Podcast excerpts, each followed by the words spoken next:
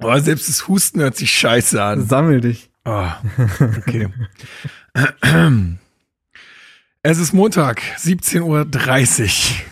Eine neue Woche, eine neue Folge des Hertha Base Podcasts. Ihr hört's schon, äh, meine Stimme ist mehr als angeschlagen und trotzdem sitze ich jetzt hier vor dem Mikrofon, denn äh, wir sitzen heute mal wieder an einem Tisch und ähm, ja, das wollte ich mir natürlich nicht nehmen lassen, denn wir haben auch wichtige Sachen zu besprechen. Wir reden über den erneuten Punktgewinn gegen Hoffenheim. Wir gucken auf die Länderspielpause, schauen voraus auf das Spiel gegen Freiburg und natürlich reden wir über die Causa Windhorst. Auf geht's. Hallo Hertha-Fans, das ist der Hertha Base Podcast mit Lukas Kloss und Marc Schwitzky. Das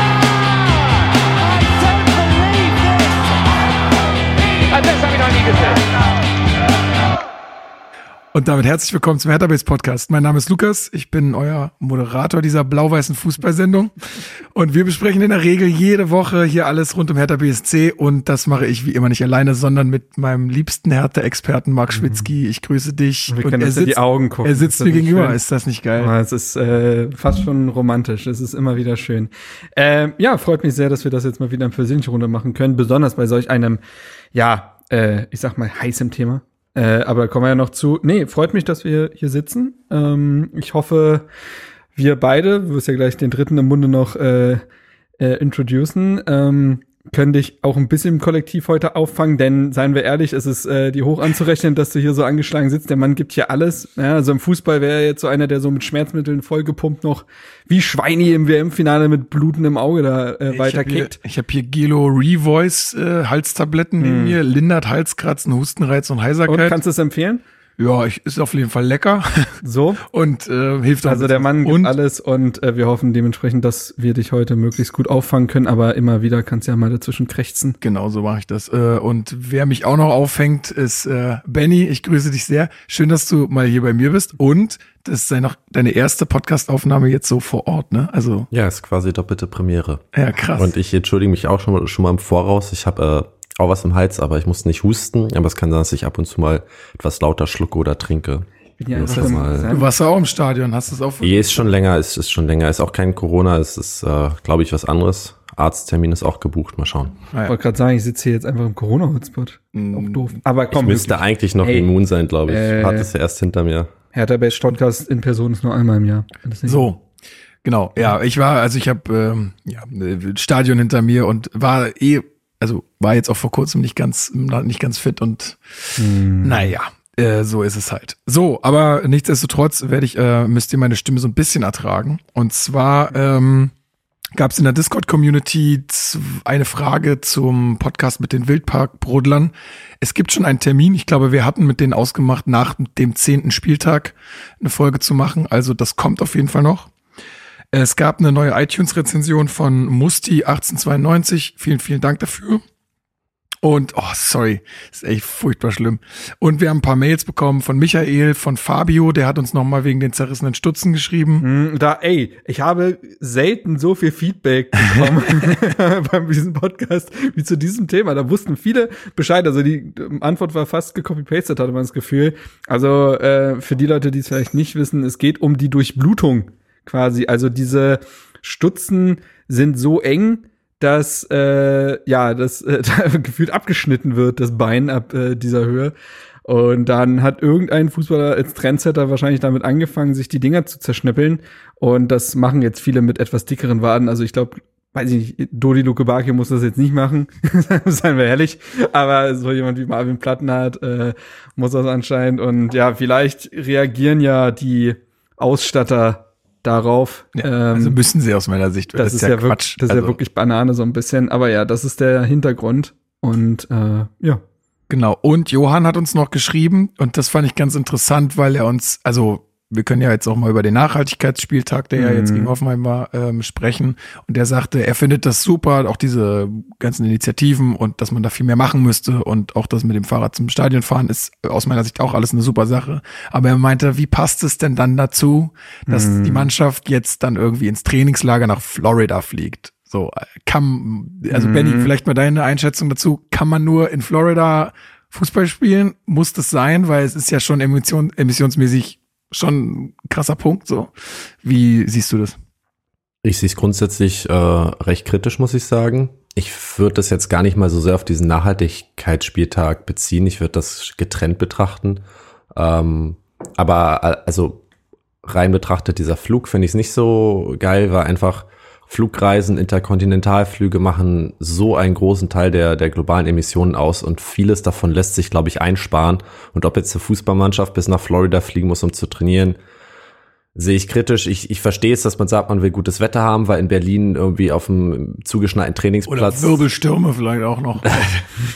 Wer weiß, aber die, die Bedingungen sind vielleicht optimaler, aber ich sehe es nicht notwendig. Ich weiß nicht, ob da irgendwie noch so ein bisschen Marketing und, und Markt erschließen und sich präsentieren mit reinspielt. Da ist aber auch die Frage, wie aktiv kann man das dann nutzen? Wie, wie langfristig hilft das? Ist das wirklich so, dass Hertha als Marke, gut, man probiert ja schon ein bisschen mehr allgemein in den Staaten zu machen, man hat ja auch jetzt irgendwie Kooperation mit, mit Jugendförderprogrammen und äh, das, genau, allem möglichen, ja. aber ich verstehe, warum man in der heutigen Welt als Fußballverein sich vielleicht genötigt fühlt, sowas mitzumachen, weil alle anderen es auch machen. Und wenn du irgendwie konkurrieren willst, auch im, im Bereich Merchandising und Wahrnehmung und, und mhm. was äh, Aufrufzahlen in, in anderen Märkten und so weiter angeht, dass man es vielleicht machen muss. Ich finde es nicht schön, wobei man dann auch einfach mal sich darüber oder darüber diskutieren könnte, wie es generell auch mit Inlandsflügen zu Spieltagen aussieht, ob man da nicht Bahn nutzen kann. Ähm, also das ist ein großes da Thema. Würde, die, würde jetzt Mbappé prustend entgegenlaufen,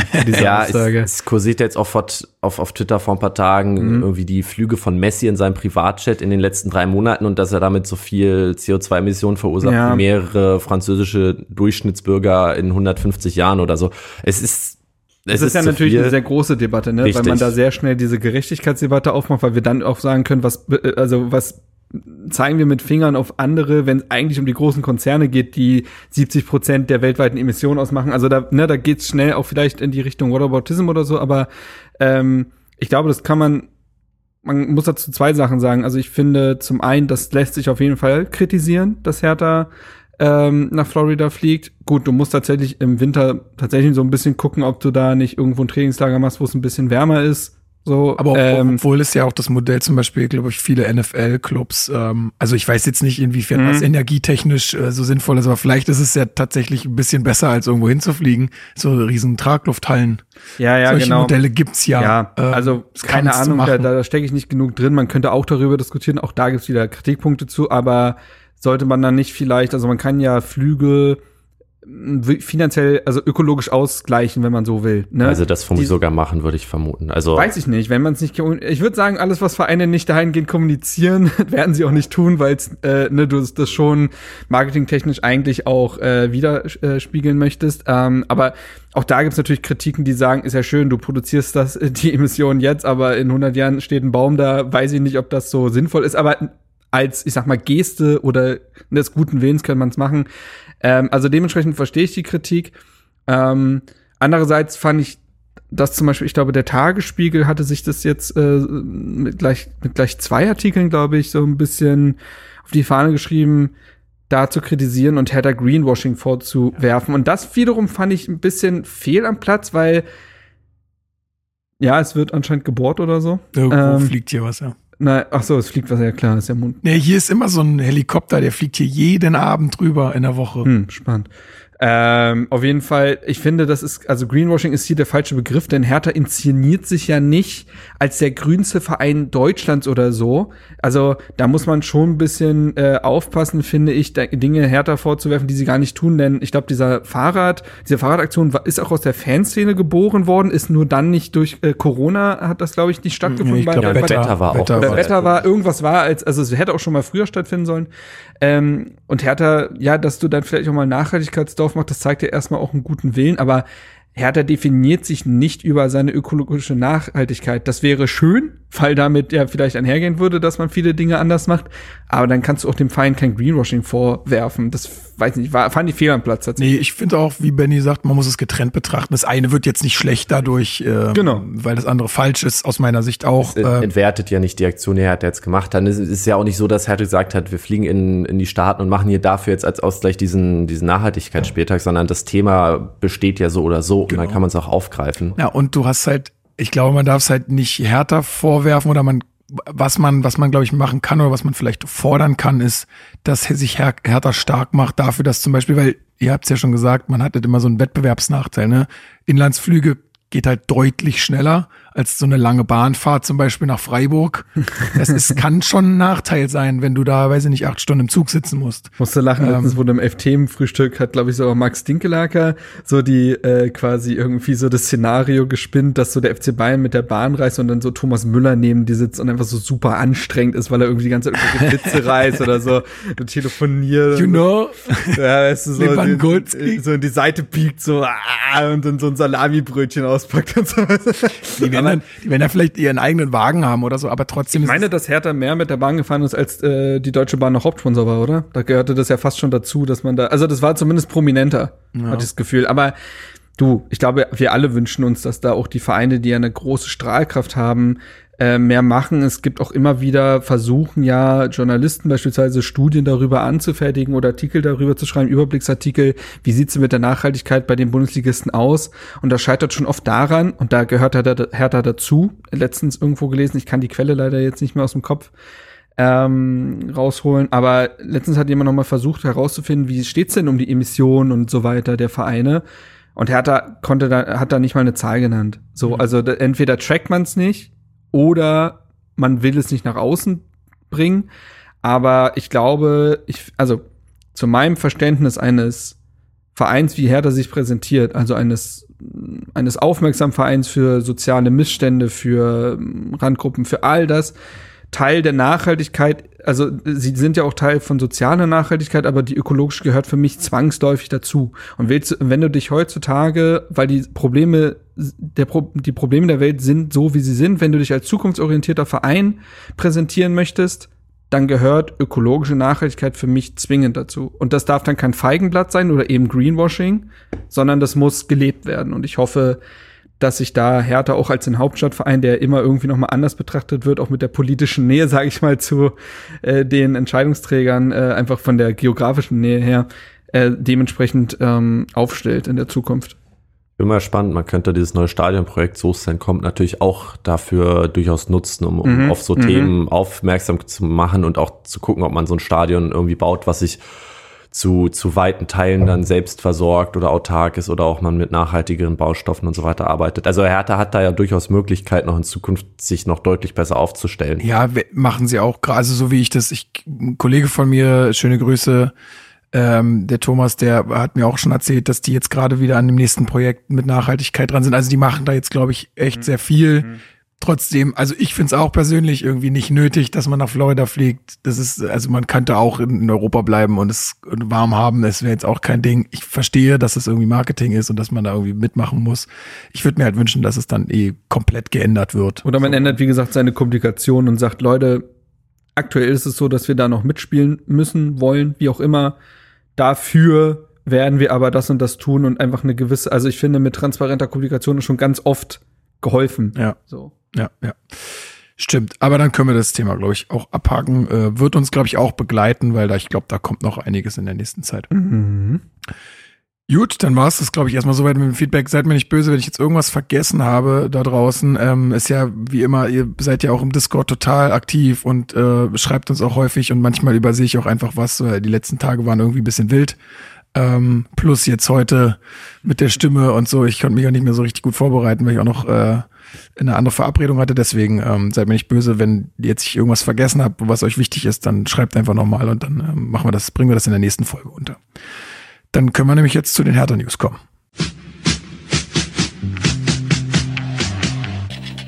Hertha News. So, die erste Sache, die wir, glaube ich, ähm, besprechen können, ist ähm, die ja auch schlimme Diagnose wieder bei Jean-Paul Boetius.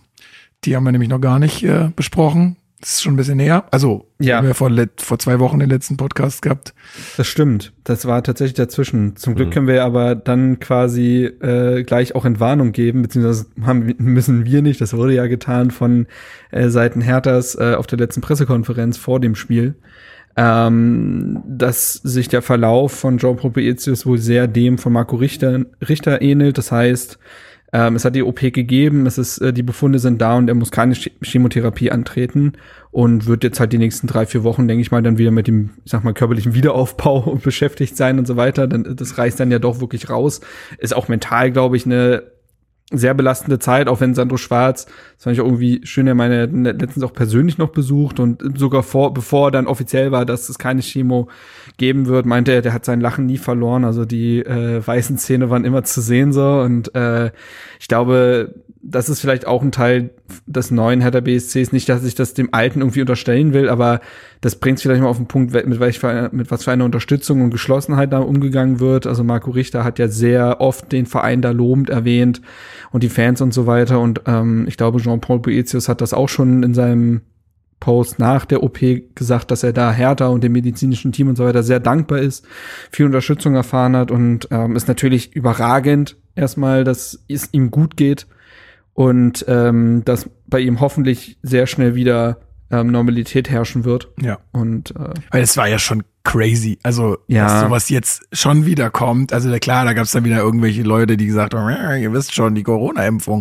Aber es ist einfach alles einfach Bullshit. Das sind einfach krass Zufälle. Beziehungsweise, ich habe irgendwo so ein Paper gesehen oder so ein Artikel, Mhm. dass es wohl so ist, dass diese Diagnose wohl häufiger bei Ja, Kindern irgendwie, die schon äh, oder die schon im Kindesalter Leistungssport betreiben, irgendwie wobei dass ich sagen muss, häufiger auftritt. ja, also genau den Artikel habe ich gelesen, wo ein Mediziner diese Studie zitiert. Ich Mhm. habe daraufhin aber noch mehr Artikel gelesen, die genau das widerlegen, Widerlegen, also sagen, ja. es gibt da eben keinen Zusammenhang. Also dementsprechend wird es wahrscheinlich tatsächlich ein statistischer Zufall sein. Da wird es keine Kausalitäten für geben.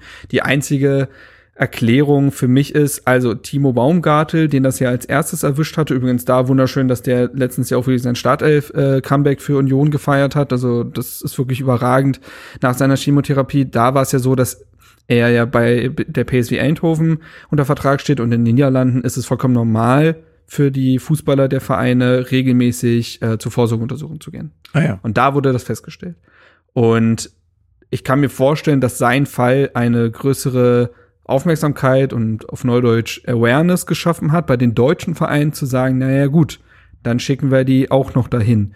Und je mehr getestet wird, desto mehr Fälle werden logischerweise irgendwie auftreten. Plus dadurch, dass ein Timo Baumgartel damit kommunikativ sehr transparent und offen umgegangen ist, im Zuge dessen ja auch ein Aller damit so umgegangen ist und auch ein Marco Richter, glaube ich, ähm, lernen die Fußballer gerade, dass eine ähm, Erkrankung, die in dem Bereich auch mit Scham behaftet ist, gar nicht so schlimm ist oder so schambehaftet sein muss und die Kommunikation eine andere ist. Ich kann mir also, ohne da jetzt einen konkreten Fall zu nennen, ich kann mir vorstellen, dass es das in der Vergangenheit schon gegeben hat, dass es die, diese Diagnose gab und der Fußballer darum gebeten hat, das vielleicht nicht in die Öffentlichkeit zu tragen. Ja, ja. So, und dann ist der halt ausgefallen. Ja, so, das, also, weil diese Geschichten erfahrt, erfährt man immer mal wieder Jahre später, dass irgendwelche Fußballer dann irgendwelche Verletzungen hatten, die sie eigentlich nicht hatten, aber sie wollten, dass das so genannt wird, dass sie sich damit öffentlich nicht auseinandersetzen müssen.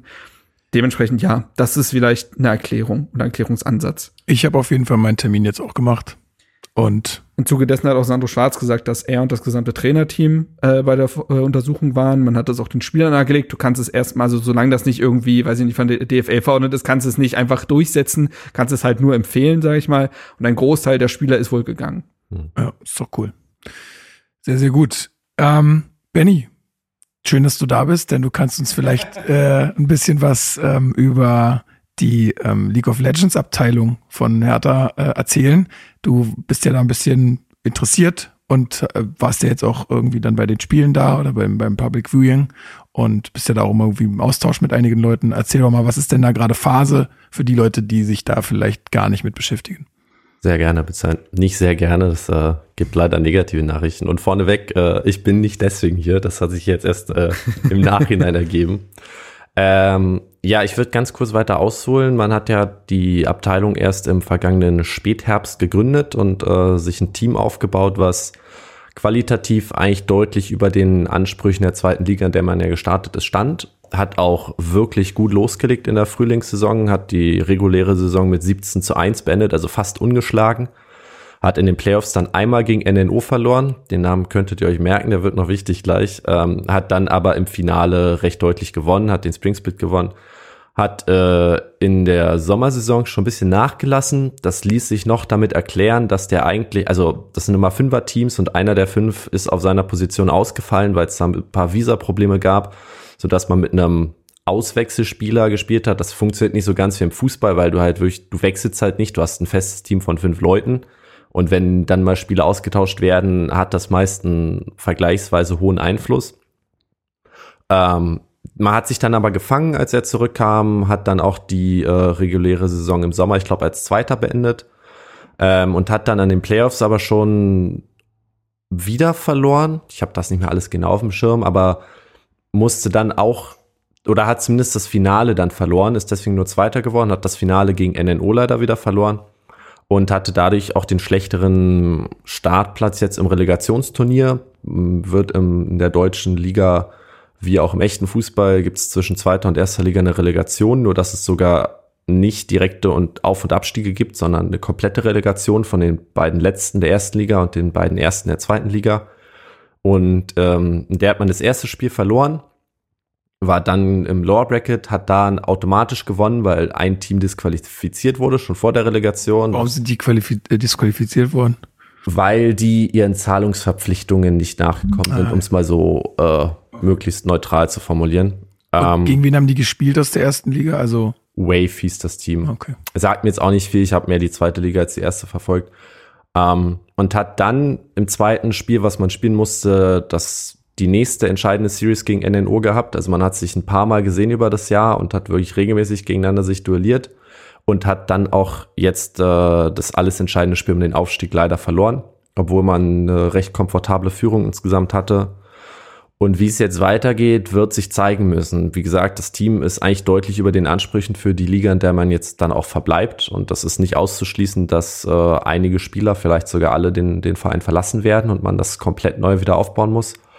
Ähm, es steht alles noch so ein bisschen in der Schwebe, weil bei NNO muss man dazu sagen, das sind eigentlich alles hauptberuflich Streamer, die aber einfach sehr gute sind und sich äh, zusammengetan haben, einfach so als Gemeinschaftsprojekt auch für die deutsche League-Szene.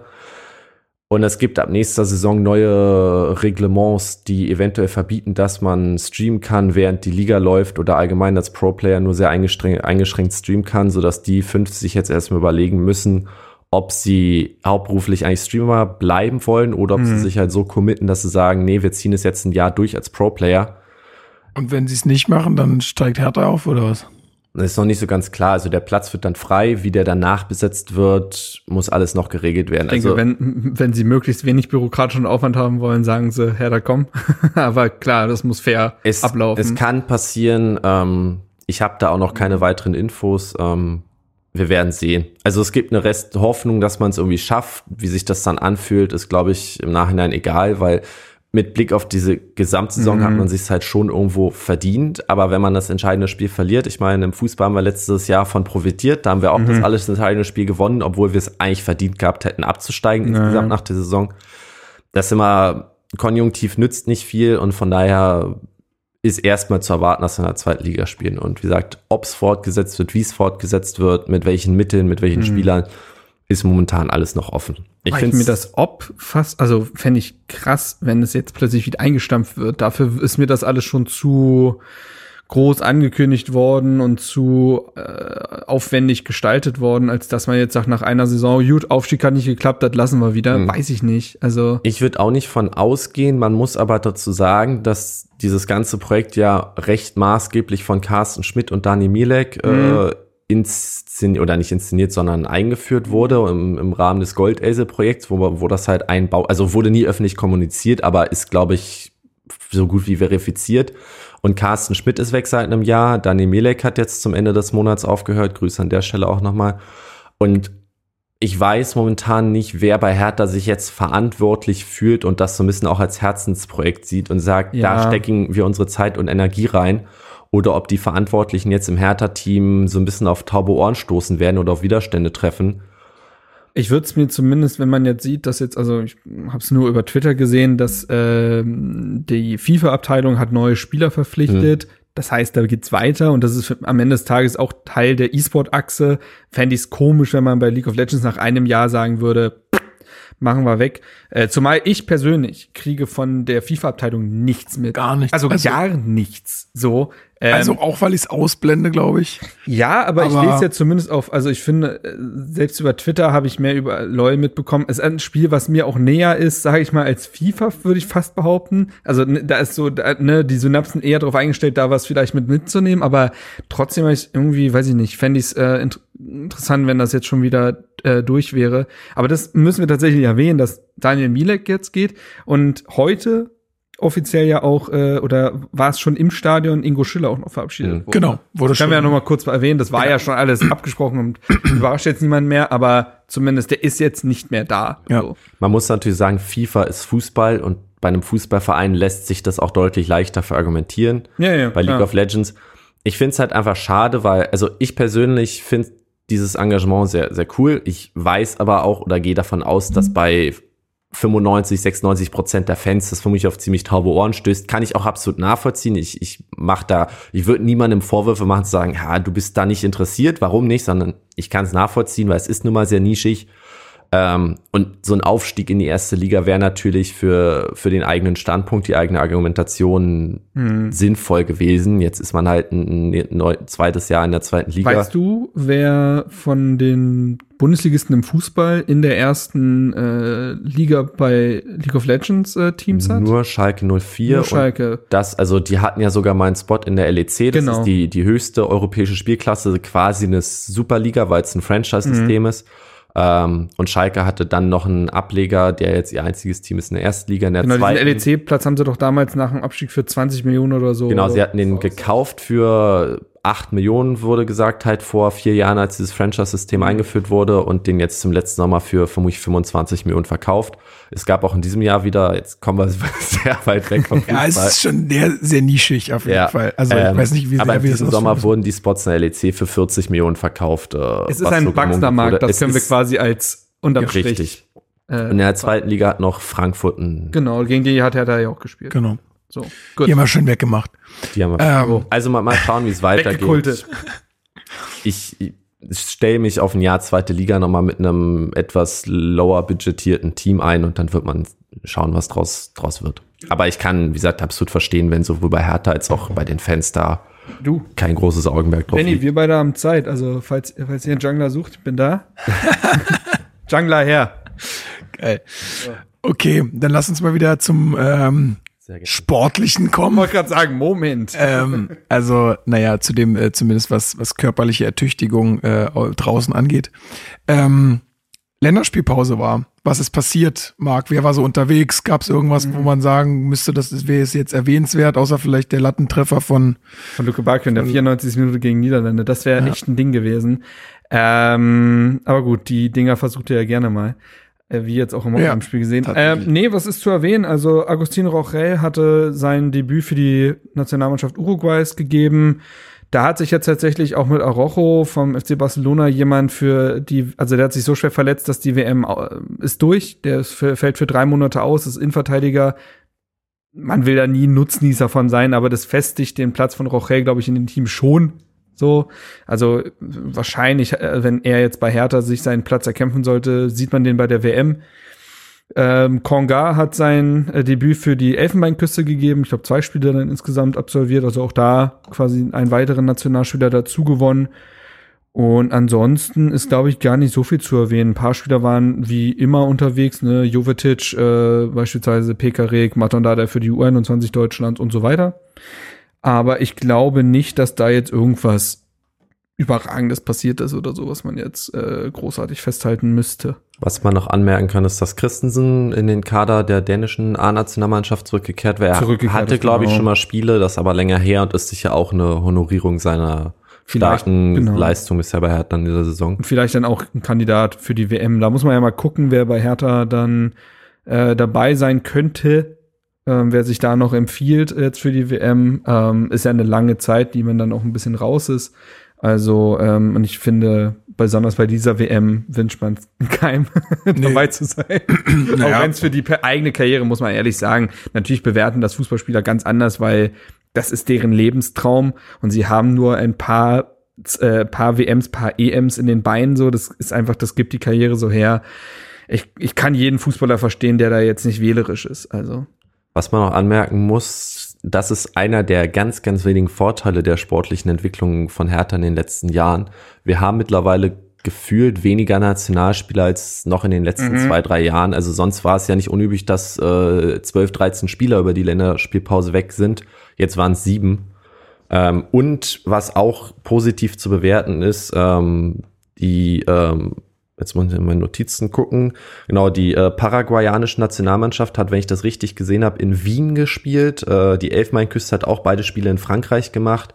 Das heißt, die Reisestrapazen war nicht so groß, ähm, wie das normalerweise der Fall war. Also Hidera Iuge musste bis nach Algerien, was aber auch nicht so weit Nordafrika, das, das geht tatsächlich klar, ja. Das heißt, man hat da sich zumindest einiges an Reisestrapazen gespart. Zeitzonen ist ja auch mal so Richtig. Ding. Das, äh Deswegen, und jetzt muss man mal abwarten, wer, also ich gucke gerade gerade auf äh, live auf die WM-Gruppen quasi und auf die Länder, die dabei sind ein paar Spieler sind da vielleicht noch äh, Thema, also Lee für Südkorea möglicherweise äh, hat hat er, also der war ja schon Teil des Kaders. Der war kam doch damals sogar zu spät quasi bei Hertha an weil er noch mit der koreanischen Nationalmannschaft sonst wo unterwegs war. Ja, Klar, da hat er noch so. regelmäßig in Korea gespielt. Ja. Ich weiß nicht, wie es jetzt ähm, nach fast einem Jahr Ansonsten natürlich auch so Leihspieler wie Piontek für Polen, Dänemark, Christensen, äh, solche Spieler sind vielleicht für Kroatien, hat vielleicht nochmal Uremovic auf dem Schirm, aber nein, im Ernst, äh, dementsprechend, es werden nicht unendlich viele Spieler von Hertha unterwegs sein, nein. Und wir hatten noch ein Testspiel, Benny. Mhm. Wie ist das ausgegangen? Gegen wen haben wir gegen gespielt? Ich habe das irgendwie gar nicht mitgeschnitten. 8-0 gewonnen, ich glaube, gegen Frankfurt, also Frankfurt an der Oder. Hm. Ah, ja, ja, ja, doch, doch, dann weiß ähm, ich. Da gab es aber, das wurde nicht live übertragen, sondern da gab es nur die nicht live übertragen, Highlights, leider nicht. Äh, schön zu, zu erwähnen ist auf jeden Fall, dass Jessica Nankam sein Comeback in der Profimannschaft äh, feiern konnte, auch direkt mit einem Tor. Und ansonsten ist einfach schön, dass Spieler wie Mauli Davi, Darida, wie Boateng, Lee, Sherhand einfach so ein bisschen Spielpraxis sammeln mhm. konnten. Also klar ist der Gegner jetzt nicht auf einem hohen Niveau und der Unterschied zu einem besseren Trainingsspiel vielleicht nicht allzu groß, aber trotzdem, es ist schon einfach ein Spiel gegen jemand anderen. Es ist eine gewisse Wettkampfwerte dabei. Ja, ja, genau. ähm, ist einfach eine, eine, sehr sinnvolle Option gewesen und man hat ja gesehen, dass äh, viele Profivereine die Länderspielpause für nochmal ein kleines Testspiel genutzt haben. Ja, Nankam und der äh, Schernd haben wir jetzt dann bei der U23 auch noch gespielt, beim 13-0-Sieg über äh, Halberstadt. Ne? Genau. Ähm, da hatte Scherhand auch getroffen. Äh, Nankam auch relativ viele Minuten gesammelt. Also die werden da jetzt langsam quasi wieder rangeführt ans Profiteam. Sehr gut.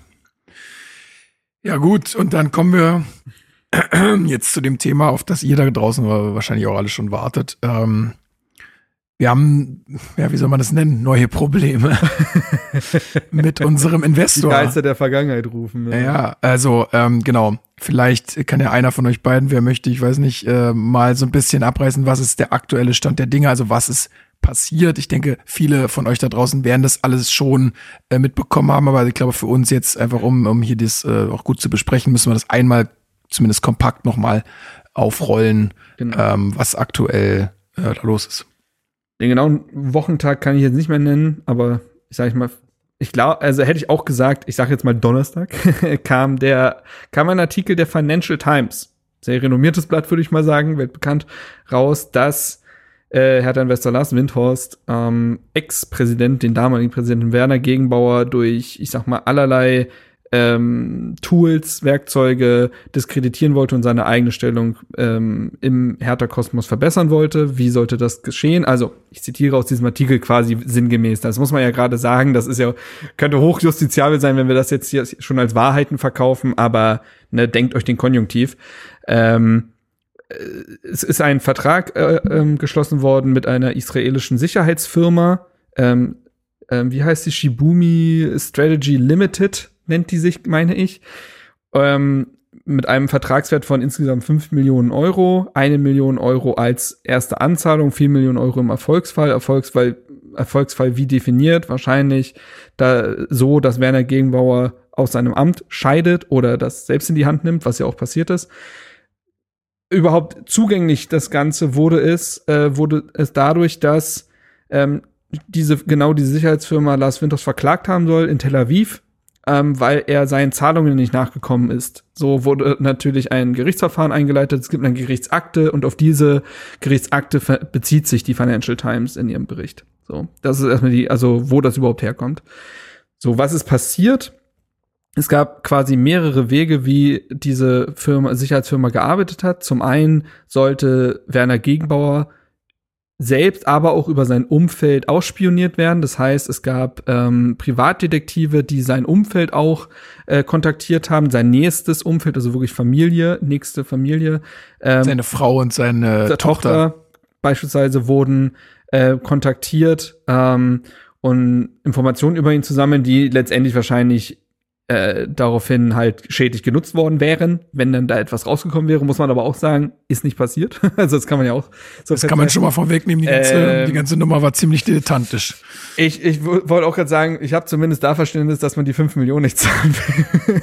so, denn das war das Erste. Die zweite Geschichte war, dass man über Fake-Accounts äh, auf Social Media, äh, vor allen Dingen, glaube ich, über Twitter, äh, so habe ich mir das zumindest erstmal erklärt, ähm, eine Kampagne gegen Werner Gegenbauer fahren wollte. Das heißt, man hat äh, Fake-Accounts auf Social Media angelegt, also mit Fake-Identitäten, die dann äh, Hashtags pushen sollten und äh, halt diskreditierend gegenüber Werner Gegenbauer agieren sollten. Man hat dazu auch das Fan-Umfeld als solches in die Hand äh, äh, versucht in die Hand zu nehmen. Das heißt, ähm, gewisse Fans sollen äh, bezahlt worden sein, um Stimmung gegen Gegenbau zu machen, wurden da vereinnahmt. Es gibt einen Karik Karikaturisten. Das wurden die wirklich bezahlt oder wurden die quasi nur angesprochen und man hat also quasi nur so ein bisschen geguckt, okay, wer ist vielleicht eh schon gegen Gegenbau? Ja, das habe ich, halt also ja, das ist so ein bisschen die, genau, das ist so ein bisschen die Frage, die ich mir, also das ist ein bisschen schwammig bislang. Zumindest wurde versucht, diese Leute auf die Seite zu holen auch mit Grafiken oder Texten auszustatten, die dahingehend wirken. Ähm, bei, wie gesagt, es wurde, da wurde, glaube ich, sogar explizit von Bezahlung gesprochen, von einem Karikaturisten, das ist ein schweres Wort, jemand, der Karikaturen macht, so, ähm, äh, der, die dann auch Gegenbau verunglimpfen sollten. Diese Grafiken findet, also diese ähm, Bilder findet ihr überall gerade so ein bisschen, aber beispielsweise auch die elf Freunde haben dazu eine Galerie angelegt, also die sind, äh, man muss nämlich jetzt dazu sagen, das Ganze kam ins Rollen und daraufhin ähm, wurde nicht nur um die zehn Stunden später die äh, Gerichtsakte geschlossen. Plötzlich war sie nicht mehr aufzufinden. Äh, das heißt, da muss es eine Einigung gegeben haben, sonst wäre das ja nicht beendet worden. Ähm, nicht nur das ist passiert, sondern auch der Account diese, dieser Karikaturen wurde gelöscht. Aber das Internet vergisst nicht, Screenshots ähm, retten in dem Fall. Äh, das ist alles noch öffentlich zugänglich. So. Und das ist erstmal das, was passiert ist. Ähm, wie gesagt, ich glaube, worum es wahrscheinlich vor allen Dingen ging, ist diese vier Millionen des Erfolgsfalls. Denn wie misst man das? Werner Gegenbauer hat sein Amt niedergelegt, war das aber aufgrund dieser Schmierenkampagne kann man sich drüber streiten, würde ich sagen. Wurde sich wahrscheinlich auch gestritten. Ähm, aber das ist erstmal die Situation. Das, was es jetzt ist, jetzt mal so genommen, ist natürlich ein absoluter Skandal. So. Genau, lass uns das vielleicht erst ein ähm, bisschen später genau, bewerten. In der, vielleicht dann in der Chronologie weiterzumachen, das wurde erstmal aufgerollt. Genau. So, und ähm, dann war ja erstmal spannend, okay, wie reagiert Hertha da drauf? Genau. Ähm, so, ähm, Hertha hat erstmal gar nichts verlautbaren lassen, so, äh, Benny, sondern was, was ist passiert? Was hat Hertha gemacht? Es kam dann am, ich glaube, Samstag erst. Ja. Also was heißt erst? Ich, ich finde es gut, dass Hertha dann nicht irgendwie Hals über Kopf Sachen macht, sondern sich. Oder nee, Freitagabend sogar schon. Freitagabend, okay. Aber, aber, aber auch dann waren es ja durch mehr als 24 Stunden, dass man sich da die Zeit nimmt und, ja, ja, und, und rüberlegt, wie man vorgeht, kam eine E-Mail an die Mitglieder, in der halt äh, die Information stand, dass man diese Vorwürfe zur Kenntnis genommen hat, dass man eine Rechtsanwaltskanzlei beauftragt hat, das Ganze zu untersuchen und dass man sich jetzt vorbehält, weitere Schritte zu machen und ich weiß nicht, ob das in der E-Mail stand oder durch die Medien geisterte, dass man Windhorst bis, ich glaube, heute Abend ein Zeitfenster gegeben hat, auf diese Vorwürfe zu reagieren und sich zu äußern und, und man so, dann so eine Stellungnahme also schreiben. In ja. der Mail steht das nicht, dass es da jetzt quasi ein, äh, weiß ich nicht, äh, eine Deadline Richtig, gegeben hätte. Aber ich es kursierte. Ähm, genau, also das ist nämlich, dazu kommen wir gleich noch, ähm, das ist nämlich auch ein Punkt, es hat ja nicht lange gedauert, also dieser Bericht der Financial Times stand erstmal im Raum, es hat nicht lange gedauert, bis äh, Bild beispielsweise äh, da nähere Informationen hatte. Also zum einen hatten sie, glaube ich, relativ schnell Zugang zu dieser Gerichtsakte, haben aber auch äh, diese quasi Aufforderung des Präsidiums an ich denke mal erstmal an Tenor Holding wahrscheinlich, denn das ist auch der, äh, darüber soll auch die Zahlung abgewickelt Mhm. worden sein äh, an diese Pri Ja, Sicherheitsfirma. nicht, nicht Windhorst privat als So, gemacht. Als Privatperson ist er auch bei uns nicht engagiert. Das ist ja, läuft ja alles über. Genau, deswegen, also es wird wahrscheinlich an Tenor Holding gegangen, gegangen sein, ähm, die Aufforderung, sich bis zum 3. Oktober schriftlich zum Vorfall zu äußern. Diese Aufforderung, also dass es die gegeben hat, ist auch über die, auch über Bild kommuniziert worden. Also da gab es wieder irgendeinen Leck ähm, an der Stelle. Äh, das hat später auch dazu geführt, ähm, dass, na gut, kommen wir gleich dazu. Ähm, so, das heißt, ähm, im Raum stand erstmal der Bericht der Times, Auszüge mittlerweile in Bild und Konsorten, weil dann wird natürlich zweitverwertet von Spox und so weiter. Also ein paar Fetzen, Informationsfetzen über die ganze Nummer waren dann draußen. Das hat dann dazu geführt, dass Lars Windhorst am Sonntag, war das noch am So, Sonntag? Facebook war Samstag. Das war Samstag. Ähm, sich in einer Hertha-Fan-Facebook-Gruppe das geäußert ist hat. auch so geil. Ja, das finde ich halt, das musste ich auch sagen, das fand ich irritierend. Ähm, denn ein, jemand mit solch einem Netzwerk, der kriegt ja wohl noch eine WordPress-Seite hin, wo er das äh, draufklatscht. Aber ich finde, es ist kein, es ist kein neutraler Boden, das in eine Hertha-Fan-Facebook-Gruppe zu hauen. Irgendwie ist es ja für mich auch ein falscher Ort. Man kann So. ja eine Pressemitteilung rausgeben Ähm, oder irgendwas genau. machen. also es war ja so, dass äh, also der Tagesspiegel beispielsweise schrieb ja auch noch an dem äh, Tag einen Artikel, wo er die ganze Situation zusammengefasst hat und da wurde ja, da wurde Tenor und so weiter, wurden ja alle angeschrieben und äh, Tenor hat ja auch äh, auch härter ausrichten lassen, dass das alles Unsinn sei.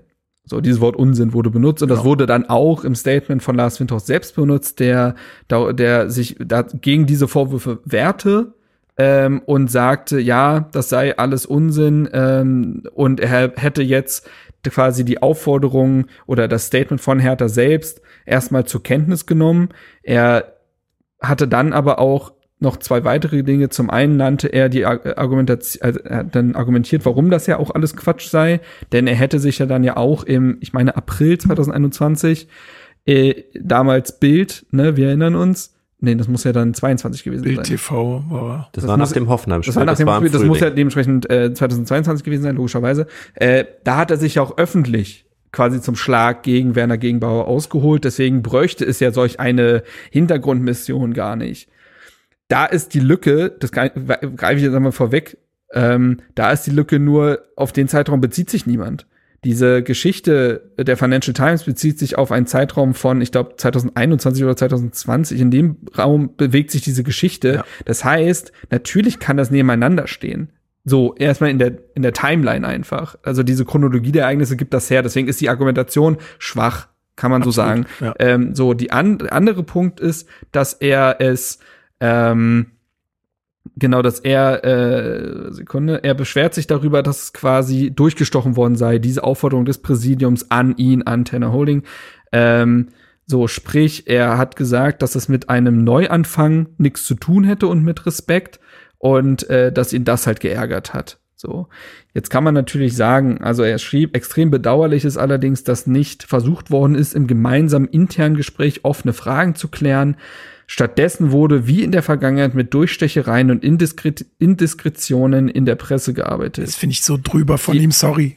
Also sorry, du hast noch nicht. Ein- Genau, die Möglichkeit, die in dem Brief gestellte Frage vereinsintern zu beantworten, gab es nicht. Dies alles hat mit Neuanfang und Respekt nichts zu tun. Kannst gerne einsetzen. Ja, nee, ich finde es einfach drüber von ihm, dass jetzt, also äh, auch Kai Bernstein hat ihm ja äh, öffentlich auch recht gegeben, dass das nicht geht, auch mit den mit den äh, mit den Durchstechereien zu Bild und dass das auch verbessert werden muss und Wobei ich da mal kurz reingrätschen wollen würde. Es ist ja, also, es ist ja nicht 100% geklärt, dass die Durchstechereien von der Hertha-Seite gekommen sind. Also es ist ja nicht auszuschließen, dass es auch aus dem Windhorst-Lager kommen könnte. Das ist jetzt viel Spekulation, aber Die Frage ist, was würde das Windhaus bringen? naja, dass halt wieder Dass nicht er nur wieder er der Argument Schlechte hat. ist, sondern dass auch Hertha sich falsch verhält. Egal, so. egal von wem es Mhm. kommt, weil die am Ende gehören wir jetzt zusammen. Ja, so, ne? klar. Ähm, zumindest da hat er einen Punkt, okay, aber das ist ja, er macht ja da ein ganz anderes Fass auf. Also darum geht's ja nicht. Es ist Also halt, das eine sind diese Durchstechereien, aber das andere, die wirkliche Sache, die ist ja eine ganz andere. Das ist auch das Problem, was man natürlich jetzt so ein bisschen hat, denn man könnte ihn ja, also er hat recht, das sollte nicht nach außen dringen. Sollten sich, sollte sich dieser Bericht der Financial Times als Wahrheit herausstellen. Und ich sag mal so, also das möchte ich nicht, nicht noch vorwegschicken. Die Financial Times ist nicht irgendein Blatt. Wenn die sowas machen, dann sind die sich sicher. Die waren auch bei Wirecard die ersten, da haben alle noch gesagt, das ist Quatsch. So. Und Jetzt und was ich dazu auch sagen möchte ist, es hat vor jetzt glaube ich knapp drei Wochen eine äh, ausführliche Spiegelreportage über Lars Winters gegeben. Da haben ihm glaube ich zwei drei JournalistInnen äh, über längere Zeit begleitet und äh, da mehr oder weniger Porträt geschrieben und auch mit dem Vorwissen, was man über ihn hat, schon mal auf die äh, aufs Gesicht geflogen, ne? also auch strafrechtlich relevant und so weiter das Bild, was da in dieser Reportage von Leuten, die sehr nah dran waren und sehr viel recherchiert haben, gezeichnet wird, das ist ein Drahtseiltänzer so. Und da steht mehr oder weniger sinngemäß drin, niemand weiß, wie der sein, wie der sein Geld verdient. Es ist ein Konglomerat aus aus Subunternehmen, aus äh, Geflechten, die keiner so richtig dechiffrieren kann. Dann ist, fehlt da Geld, plötzlich ist Geld da. Ein moralischer Kodex, mit wem man zusammenarbeitet, ist auch nicht unbedingt gegeben. Also ne, ähm, so und äh, was jetzt Unrechtsstaaten und so weiter angeht. Ähm, Lars Windhorst, das ist jetzt erstmal eine, eine Bezeichnung, die jeder für sich interpretieren darf, ist kein Kind von Traurigkeit. Und es hat auch schon in der Vergangenheit in den letzten Jahren, Jahrzehnten, aber auch Monaten immer wieder Berichte über ihn und seine Methoden und Zahlungsfähigkeit gegeben. Auch bei anderen Projekten wie Werften oder diesem Zentrum, was er in Hannover baut oder was auch immer. Es gab die, äh, man erinnere sich vielleicht über Artikel über darüber, dass er in die Tenor Holding in den Niederlanden für äh, zahlungsunfähig deklariert wurde und es um verpfändete Anteile ging. Und jedes Mal, jedes Mal wird von Lars Winters und der Tender Holding gesagt, das ist alles Unsinn. Ist das wahrscheinlich, dass alle der Tenor Holding auf gut Deutsch an den Karren pissen wollen und nichts seit Jahren und Monaten stimmt? Weiß ich nicht. Finde ich schwer zu glauben. Die Argumentationslinie, die er jetzt gefahren ist mit, das hätte ich ja gar nicht nötig gehabt, funktioniert ja auch nicht, wie wir eben erklärt haben. Das heißt, mein Bauchgefühl und das, was so wie ich äh, diese, diese, ähm, die Financial Times jetzt kennengelernt haben und so weiter, ist schon so, dass ich mir sage, die Wahrscheinlichkeit ist hoch, dass das stimmt. So, und, also, und der, den Bogen zu spannen, und wenn das stimmt, ist natürlich, hat man natürlich keinen Anspruch mehr darüber, über die moralisch-ethische Frage zu diskutieren, ob die Durchstechereien denn jetzt respektlos waren und von Neuanfang geprägt sind. Absolut. Äh, das, genau, das kommt auch dazu. Wir müssen auch noch sagen, ähm, wir hatten ja damals auch in unserem X-Faktor in unserer X-Factor-Ausgabe. Ihr erinnert euch vielleicht. Du musst da noch mal liefern, ne? Ihr erinnert euch vielleicht, äh, hatte ja Steven auch mal recherchiert über so äh, Twitter-Profile, die irgendwie gefaked aussehen und stimmungsmachend sind, mhm. die alle zur gleichen Zeit äh, gegründet wurden. Könnt ihr alles nochmal auf Twitter nachlesen, ist alles noch da.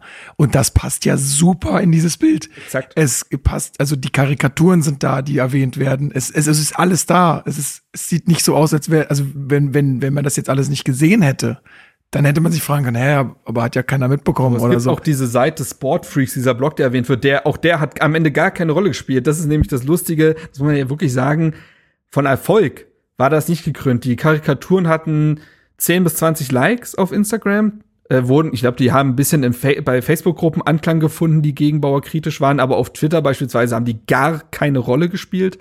Ähm, diese Sport-Freaks-Seite, ein Blog, der dafür wohl eingerichtet wurde, den habe ich in genau im Zuge dessen zum ersten Mal habe ich davon gehört. So, also. Und man hat ja auch die Firma dann gefragt, äh, weil das hatten wir, glaube ich, noch nicht gesagt, man hat ja auch die Firma gefragt, haben sie so eine Kampagne gemacht mhm. und die haben natürlich auch gesagt, es ist Unsinn. Das ist, ergibt aber auch Sinn, weil welche Firma, die sowas anbietet, will sowas öffentlich machen oder würde sagen, ja, haben wir gemacht. Verdienen also, Geld. Natürlich, ja. also die Frage ist eigentlich obsolet. Also die musst du stellen, aber eigentlich weißt du die Antwort, die kommt. So. Es ist halt zu viel Rauch, als dass nicht irgendwo ein Feuer sein so, müsste. Genau, genau. genau. Also, exakt das.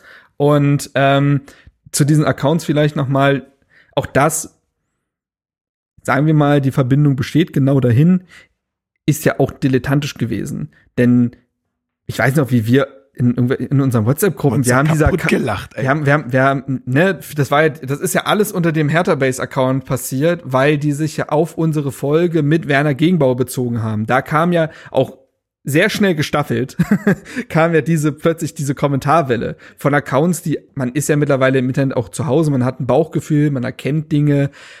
Das war nicht koscher. Und äh, Steven hat das dann, wie gesagt, auch nochmal sehr detailliert aufgerollt und das ist nicht gut gemacht gewesen. Ja. Aber es zeigt halt, es, es passt das, was man mittlerweile weiß über diese Gerichtsakten, was auch öffentlich ist. Da sind jetzt auch noch mal mehr Details öffentlich äh, rausgekommen, weil die Times of Israel ist, glaube ich, auch noch mal eine Zeitung oder zumindest ein Magazin, was auch online äh, besteht. Die hatten jetzt auch anscheinend Zugang zu den Gerichtsakten. Könnt ihr äh, findet ihr auch online. Da sind noch mal mehr Sachen jetzt öffentlich geteilt worden. Da passen erschreckend viele Dinge zusammen. Und ja, ich glaube, also wie, wie bewertet ihr das? Also wir sind uns, glaube ich, sehr, ich glaube, wir sind uns sehr einig, dass wir glauben, dass das echt ist und dass das kein Fake ist oder kein Unsinn ist, sondern das ist passiert. Ich meine, das ist jetzt die Grundlage, auf der wir jetzt weitermachen. So, äh, also ich bin mir da ziemlich sicher, dass das passiert ist. So, ähm, ja, ähm, das, das, das, Meinung, ne? das, Detail darf ich, äh, ich habe mir Befugnis äh, geholt, das äh, quasi öffentlich auch zu teilen. Ähm, es gab natürlich Leute, die gesagt haben, ja, seht ihr die israelische Firma und Windhorst selbst sagen, das ist Unsinn, wo ich mir denke, ja gut, dass Windhorst das sagt, ist verrückt. und wir, wir haben auch schon geklärt, warum das die israelische Firma sagt. Ähm, da sind aber auch Personen dabei, äh, wie Sebastian Star Stargard, ähm, ganz vorne dabei, die das so sagen, die selber in diesen Gerichtsakten übrigens vorkommen. Ja. So, das jetzt erstmal in den Raum gestellt. Übrigens ist Sebastian Stargard auch der, der auf dem Screenshot zu sehen ist von Frank Steffels Telefon, der äh, damals ja dafür kritisiert wurde, sich auf der Kai Bernstein-Veranstaltung nur am Telefon befunden zu haben und mit den Journalisten geredet zu haben. Da hat er ja als trotzige Facebook-Reaktion damals ein Screenshot von seiner Telefonliste geschickt, um zu sagen, seht ihr, ich habe gar nicht viel telefoniert. Wer taucht auf dieser Telefonliste auf? Sebastian Stargard. Mit wem tritt sich Lars Winters am Wahlamt? Nicht mit dem neuen Präsidenten, sondern mit Frank Steffel das wirkt jetzt hier schnell, wie als ob ich mir gleich einen Aluhut aufsetze. Aber, Ey, aber, aber wir, wir kennen das Meme mit den, äh, genau, mit den unterlegten Augen und den roten Fäden an der Wand, um alles zusammenzuführen. Aber es, es in, mit, der, mit, den, mit den Erfahrungen der letzten Jahrzehnte, Jahre und Monate von Lars Windhorst fällt es immer schwerer an Zufälle zu glauben. Ja. So. Und man weiß ja auch, dass, also Frank Steffel, dass dass er und Winters sich nicht so schlecht gefunden haben, weiß man, glaube ich, auch. Allein deswegen, weil Lars Winters damals öffentlich über seinen Pressesprecher äh, verlauten lassen hat, dass er die, äh, dass er die äh, Kandidatur Frank Steffels sehr begrüßt. So. Also, das, das, das ist schon alles sehr komisch. Das ist schon alles wirklich sehr komisch. Es, es sieht sehr danach aus, dass das stimmt. Und dann kommen wir jetzt natürlich vielleicht im nächsten Schritt zur moralischen Bewertung des Ganzen. Ich würde vielleicht noch ganz kurz einmal darüber sprechen wollen, wie die Fans reagiert haben. Du warst ja gestern auch mit mir im Stadion, Benny.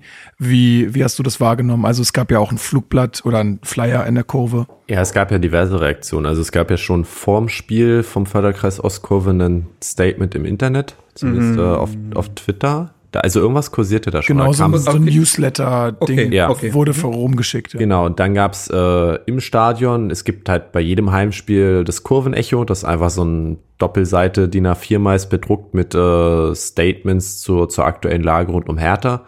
Ähm, wo halt regelmäßig dann auch Windhorst auftaucht, weil einfach regelmäßig der Name Windhorst mit, äh, mit dem Verein in Verbindung gebracht wird und zwar im äußersten seltenen Fall im positiven Sinne ähm, wo halt einfach nochmal mit sehr klaren Worten drin stand, dass das äh, nicht zu, zu akzeptieren und zu, also ich pa paraphrasiere jetzt, äh, ich habe den Wortlaut nicht mehr im, im, Kopf, nicht zu akzeptieren und zu tolerieren ist, wie Lars Windhorst äh, im Zusammenhang mit dem Verein umgeht, ähm, was für Schlagzeilen er produziert und ähm, dass man einfach äh, sich gerne irgendwie von Windhorst auch, also nichts dagegen hätte, wenn er sich vom Verein löst, ähm, in welcher Art und Weise auch immer.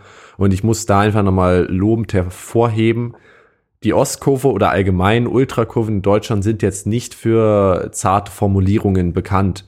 Und dieser Flyer war aber wirklich sehr, sehr gut geschrieben, weil er halt klar auf den Punkt gebracht, was die Fanszene von der ganzen Aktion hält ohne aber übertrieben polemisch oder beleidigend zu werden oder in eine Schmähkritik zu fallen, sondern es war Mhm. sehr, sehr sachlich, gleichzeitig sehr bestimmt, sehr klar und ähm, Ja, da einfach konnte man einfach sehr ernst nehmen. Richtig. Und da einfach ein war. Riesenrespekt an die Leute, die das verfasst haben, weil das, glaube ich, nicht leicht ist in so einer Situation als Fan, wo man den Großteil seiner Freizeit diesem Verein widmet, sich mit solchen Themen rumschlagen zu müssen, weil es geht bei Hertha am Fußball im Großen und Ganzen und nicht um all diese Themen außerhalb des Platzes. Ja. Ähm, und von daher war das schon mal eine starke Reaktion. Während des Spiels wurde dann mehrmals ganz unten ein weißes Banner hochgehalten, wo drauf stand Windhorst raus aus unserem Verein. Ähm, es gab ein Konterfei, was hochgehalten wurde mit einem einzelnen blauen Strich, der einmal rübergezogen wurde. Also auch eine klare Botschaft, ohne aber damit irgendwelchen Fadenkreuzen Ja. oder sonstigen Symbolen Schiedsrichter konnten nicht eingreifen. über die Linie zu schießen, sondern es, es war im, im, im Rahmen dessen, was man ausdrücken will, finde ich sehr fair in dem Moment kommuniziert aus der Fankurve und das würde ich auch halbwegs hoch einrechnen. Ähm, und es gab noch diverse andere Banner, die sind in der Kurve mal schwer zu lesen, aber ich glaube, die bezogen sich alle dann auf anderweitige Themen und Ja, nicht es mehr gab, auf noch, Windhorst. es gab noch ein längeres, ähm, irgendwas mit Detektiven und Ach so, ja, genau, dieses dieser Ding. Reim. Ja, genau, also aber die Botschaften waren klar und deutlich und also ich fand auch, wie die Kurve damit umgegangen ist und die aktive Fanszene fand ich sehr, sehr lobenswert und sehr gut. Also und Es da, ist ja auch das einzig richtige Mittel, denn am Ende bewaffnest du ja nur, ich sag jetzt das ist übertrieben, überspitzt vielleicht, bewaffnest du nur den Gegner damit, wenn du unsachlich kri äh, irgendwie kritisierst oder dem entgegnest. Wir erinnern uns vielleicht an die Mitgliederversammlung, wo Lars Winters geredet hat und sich da zwei, drei Leute dazu aufgerufen gefühlt haben, vor ihm dieses Konterfei auch irgendwie hochzuhalten und zu pfeifen und zu buhen. Es, es bringt nichts. Es, Ja. es hilft nur der Gegenseite, weil die sagt, siehst du? Und mit Ja. solchen Leuten muss ich jetzt umgehen. Deswegen, das ist die einzig richtige Antwort auf so etwas. Nee, fand ich auch echt gut und dafür stand ich auch echt gerne in der Kurve und äh, stand auch gerne dahinter. Denn jetzt können wir ja mal zur Bewertung dieser oder Ja. was was was was ist das eigentlich, was da äh, Lars Windhorst gemacht hat? Er hat letztendlich und da muss man mal so vielleicht so ein bisschen weg vom Persönlichen gehen, also Windhorst gegen Gegenbauer speziell, sondern er hat das höchste Amt des Vereins angegriffen, den Präsidenten und damit ähm, sich ja, also aus meiner Sicht, für alles weitere in, die, in diesem Verein als Mitglied auf jeden Fall mal disqualifiziert. Also Ja, das darf halt nicht sein. Das ist halt das Ding. Du kannst natürlich sagen, was hat man jetzt gegen ihn in der Hand? Er besitzt die Anteile nun einmal. Ich bin kein Gesellschaftsrechtler und so weiter. Das kann ich nicht einschätzen. Ich habe schon verschiedene Dinge dazu gelesen, ob man, ob es da Lücken oder Möglichkeiten gibt, ihm diese Anteile möglicherweise abzukaufen oder ähnliches. Das möchte ich gar nicht, da möchte ich gar nicht in die Spekulation rein. Ähm, als Mitglied, da müsste das Vereinsgericht tagen. Ne? Mitglieder können ja ausgeschlossen werden bei extrem vereinsschädigendem Genau, ich habe Verhalten. es hier offen. Also die, die Satzung sagt in Paragraph 26, das Vereinsgericht ist zuständig für die Entscheidung über Anträge, die mit dem Ziel gestellt werden, vereinsschädigendes Verhalten von Mitgliedern oder grobe Zuwiderhandlung gegen die Satzung zu ahnden. Und ähm, Juristerei ist immer so eine Auslegungssache, aber dass das ein vereinsschädigendes Verhalten ist, ich glaube, darüber Kann man so besteht auslegen, ne? kein Zweifel. So, Aber das sind, ja genau, das sind Das zwei sind zwei- Sachen. Genau, das ist aber Das nur eine- die Mitgliedschaft im Verein. Davon Natürlich- muss man trennen, die Genau. Anteile, die er dann an der Kommanditgesellschaft hält. Und ich glaube, das sind auch zwei zu, äh, zu trennende Dinge. Man kann nämlich auch Haltung zeigen und sagen, als Mitglied geht das nicht und das tun wir einfach, weil wir solch ein Mitglied im Verein nicht haben wollen. Um alles andere kümmern sich andere Menschen, aber das kann ja erstmal, dieser Antrag kann ja erstmal gestellt werden und alles weitere. Kommen wir mal zum, also zur moralischen Bewertung. Es ist auf zwei Ebenen wirklich, also auch da wieder, denkt euch den Konjunktiv, wir bewerten das jetzt so, als wäre das so passiert. Das ist ich finde es auf zwei Ebenen wirklich perfide und eklig. Das eine ist, so persönlich gegen einen Menschen vorzugehen. So. Das macht ist- man schon mal egal in welcher Lebenslage so, nicht. so, das ist der, also das ist der Punkt, das ist ja, das ist ja fernab von jeder, von jedem einigermaßen robusten moralischen Kompass.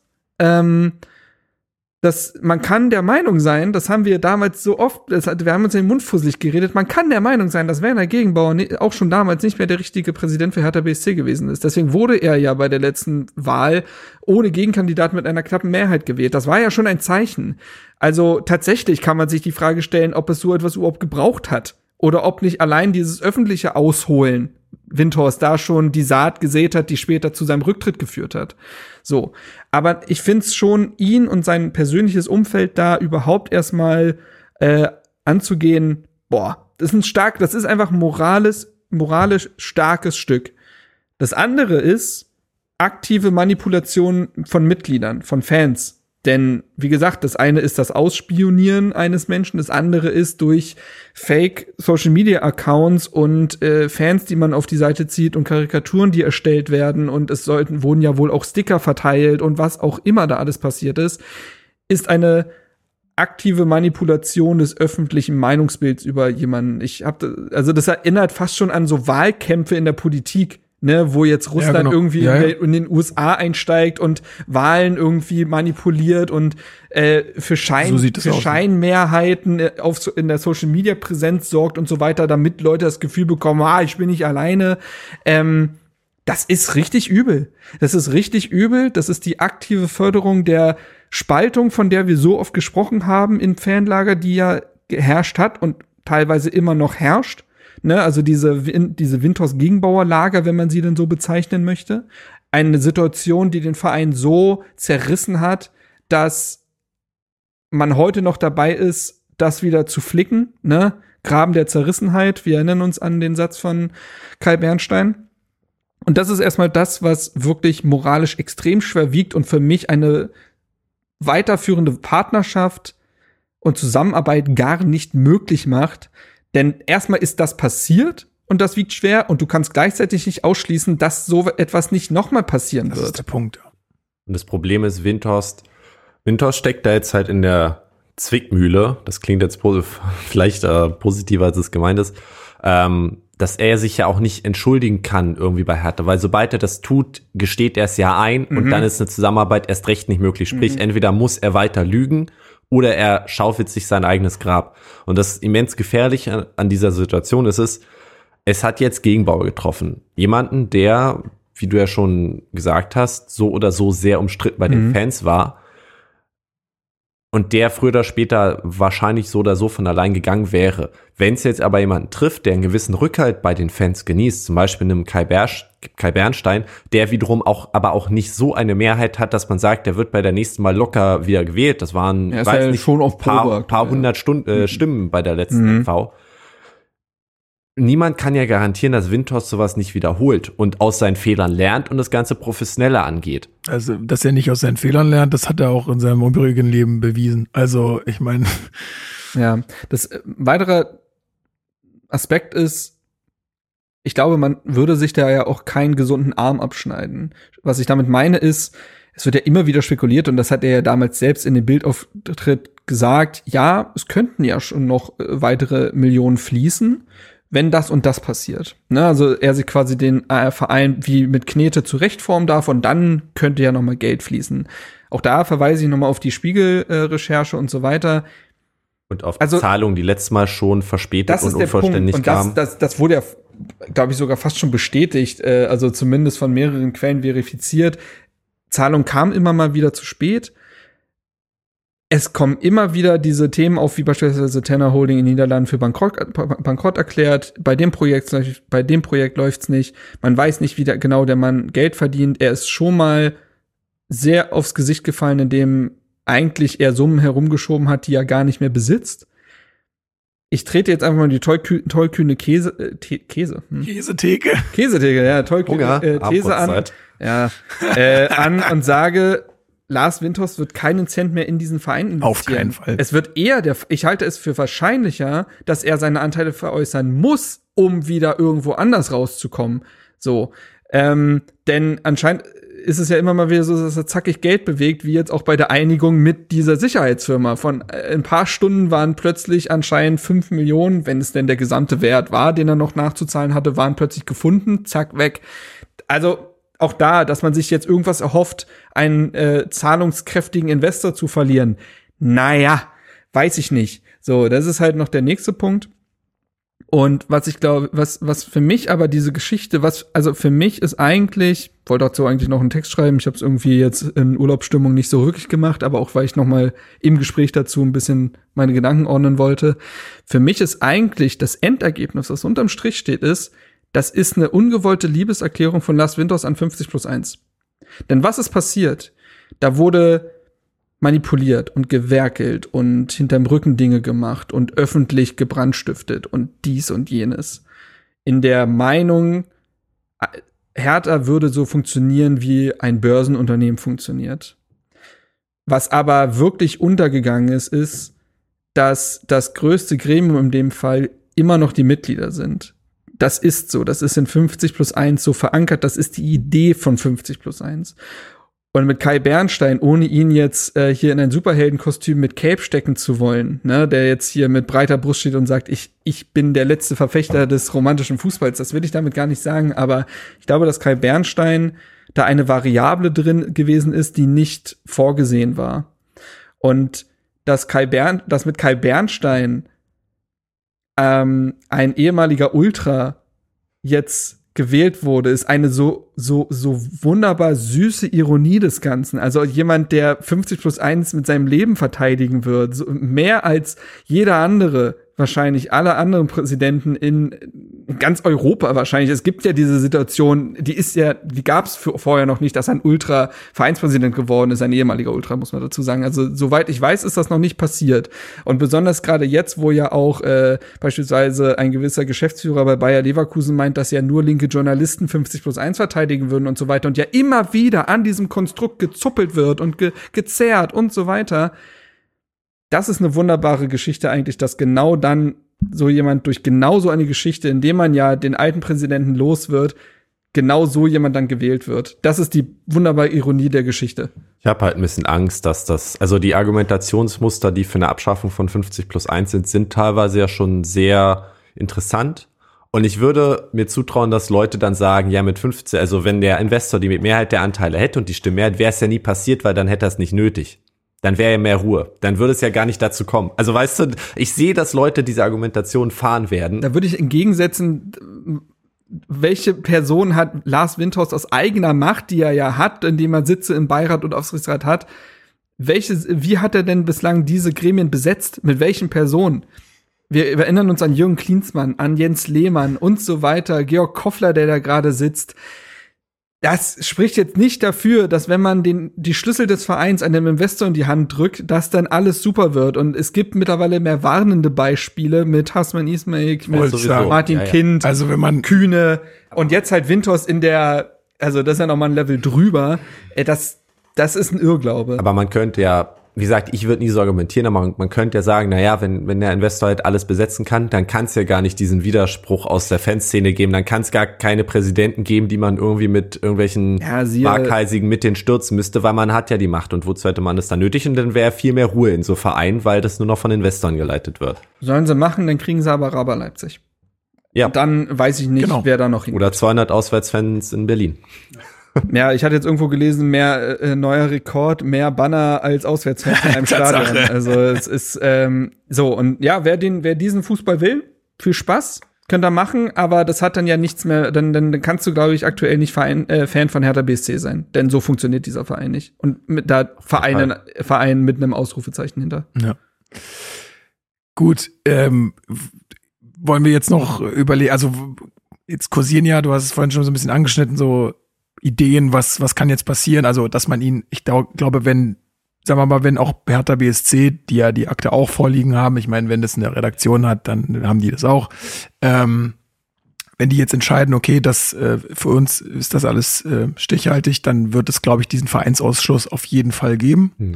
Den übrigens auch nur das, also diesen Antrag kann, wenn ich die Satzung da richtig verstehe, auch nur das Präsidium, also können nicht die Mitglieder stellen, sondern da, da ist nee, wär ja, dann wäre ja richtig. Also da ist komplettes Chaos, wenn jedes Mitglied ein anderes da an, an den Pranger liefern könnte. Da wüsste ich aber ein paar Namen. Man könnte ja, das ist ja in der Politik nichts ungewöhnlich, irgendwelche Quoren, wenn 50 Prozent der Mitglieder einen Antrag stellen, aber das wird so nicht funktionieren. Das heißt, da sind die Mitglieder also wirklich darauf mhm. angewiesen, dass das Präsidium die Entscheidung trifft, wo die Mehrheit der Mitglieder sagt, damit können wir uns identifizieren. Und äh, mhm.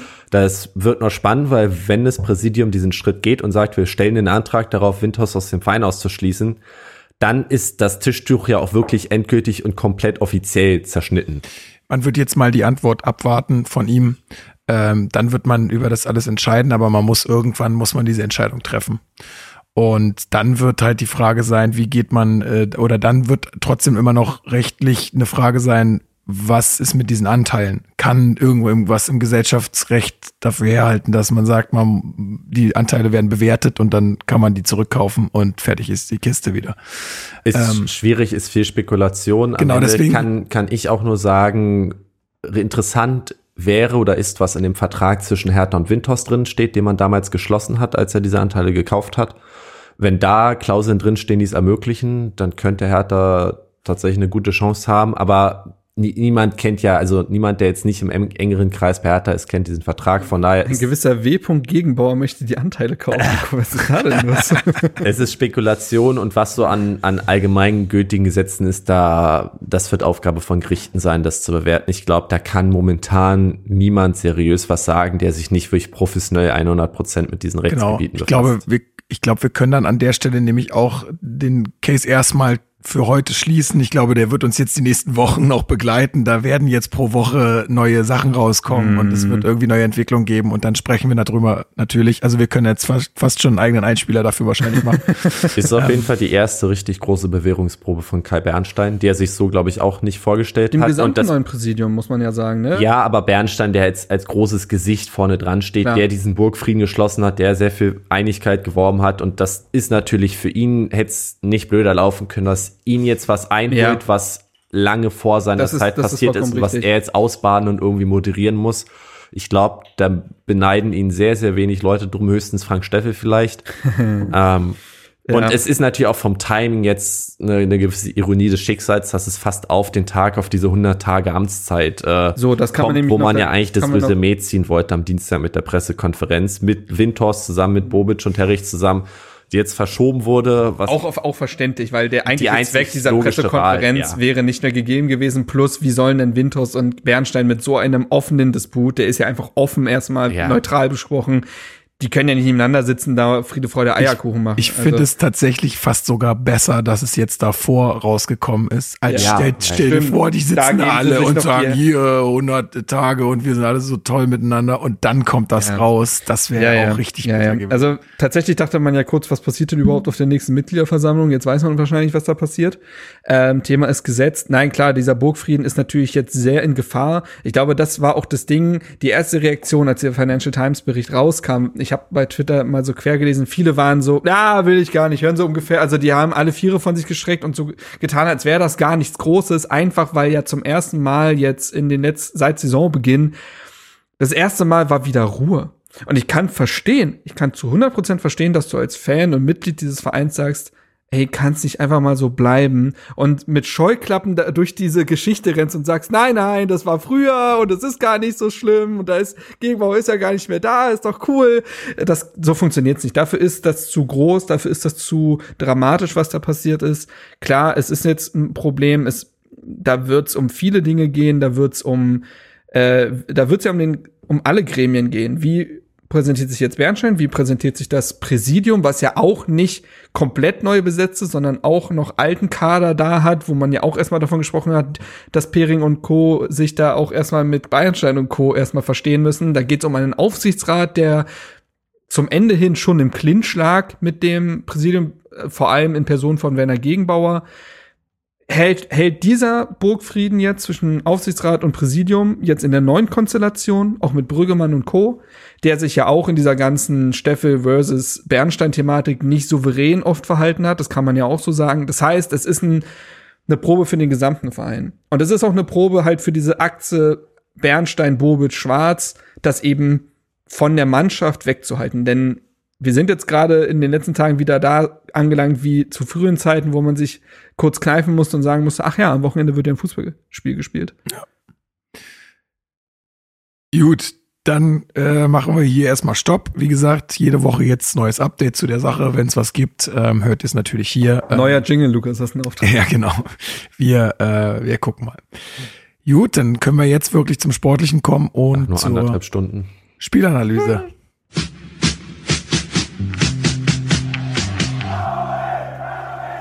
Spielanalyse.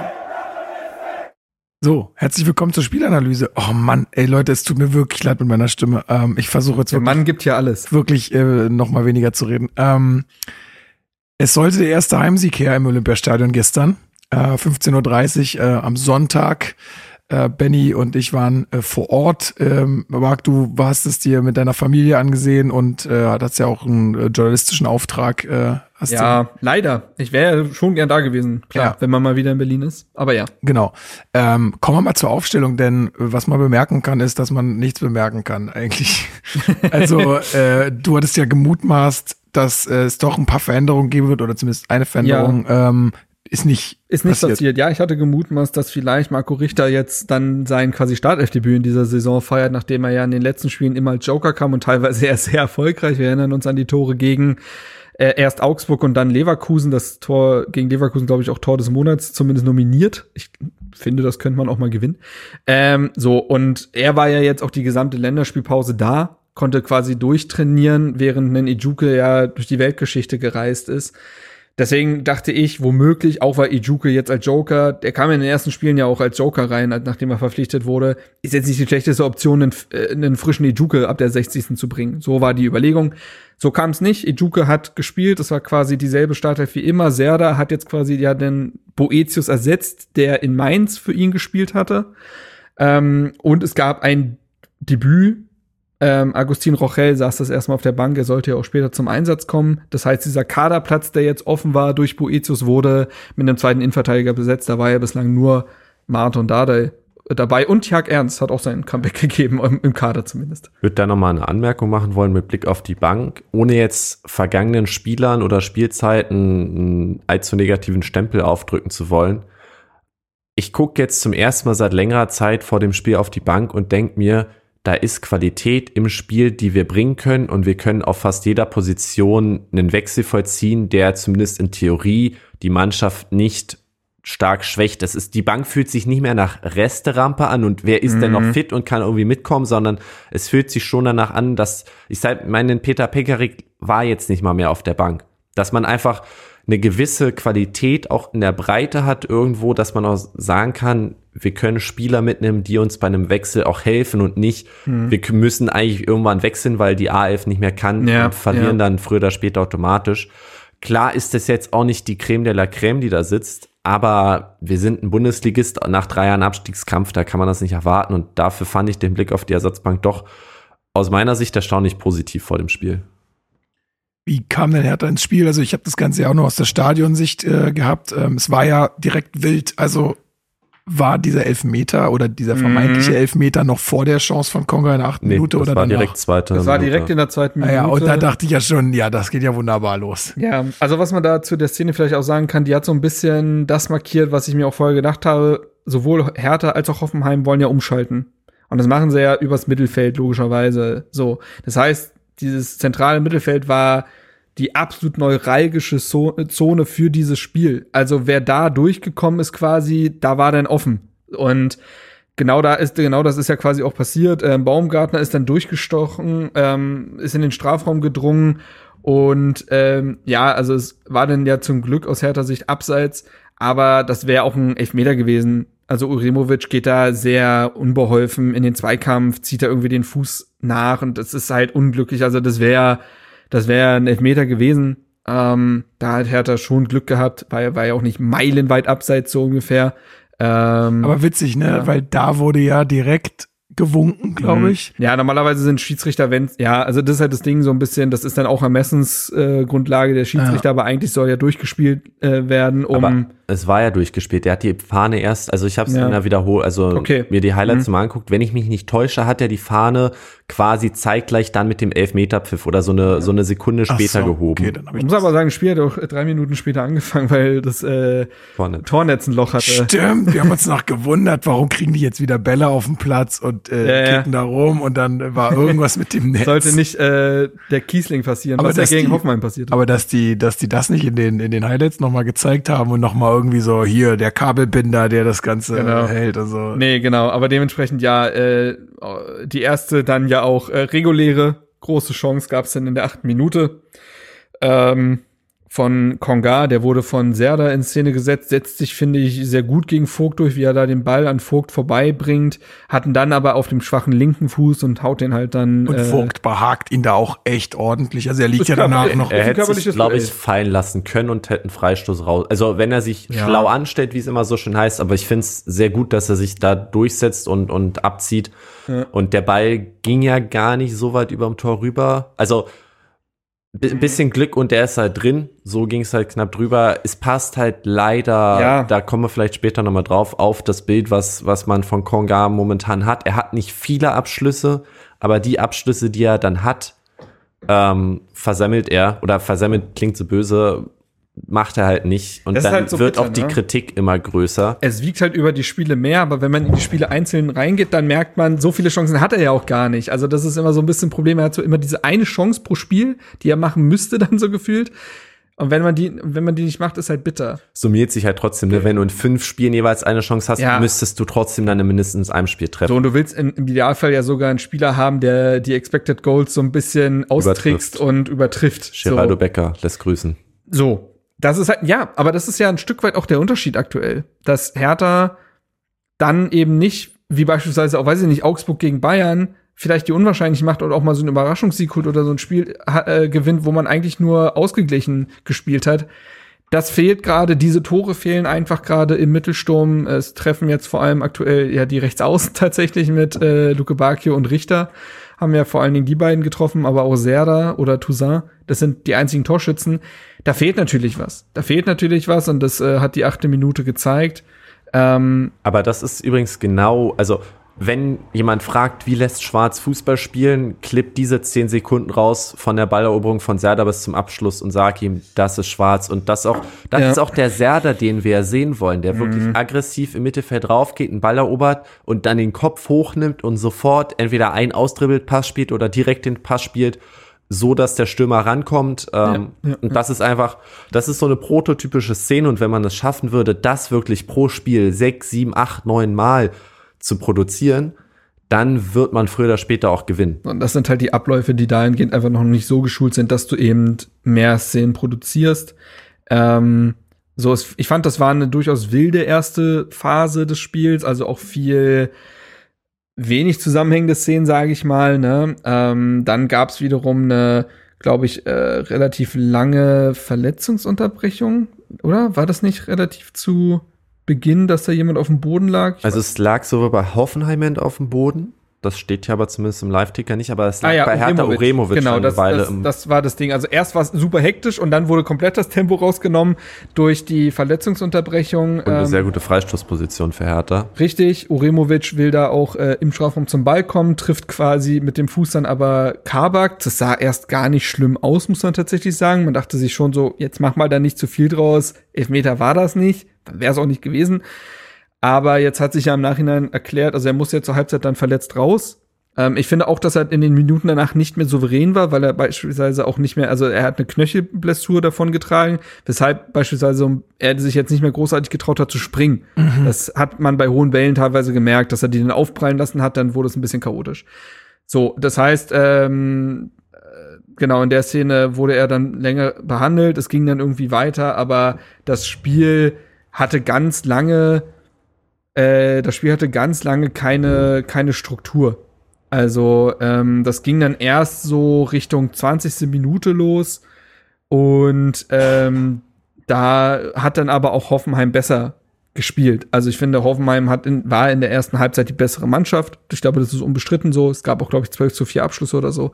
Ähm, die hatten einfach, Hertha hat dann in den, so ab der 20, 25. Minute, auch in der Phase, wo dann das Tor fällt für Hoffenheim, ganz, ganz wenig Zugriff gehabt.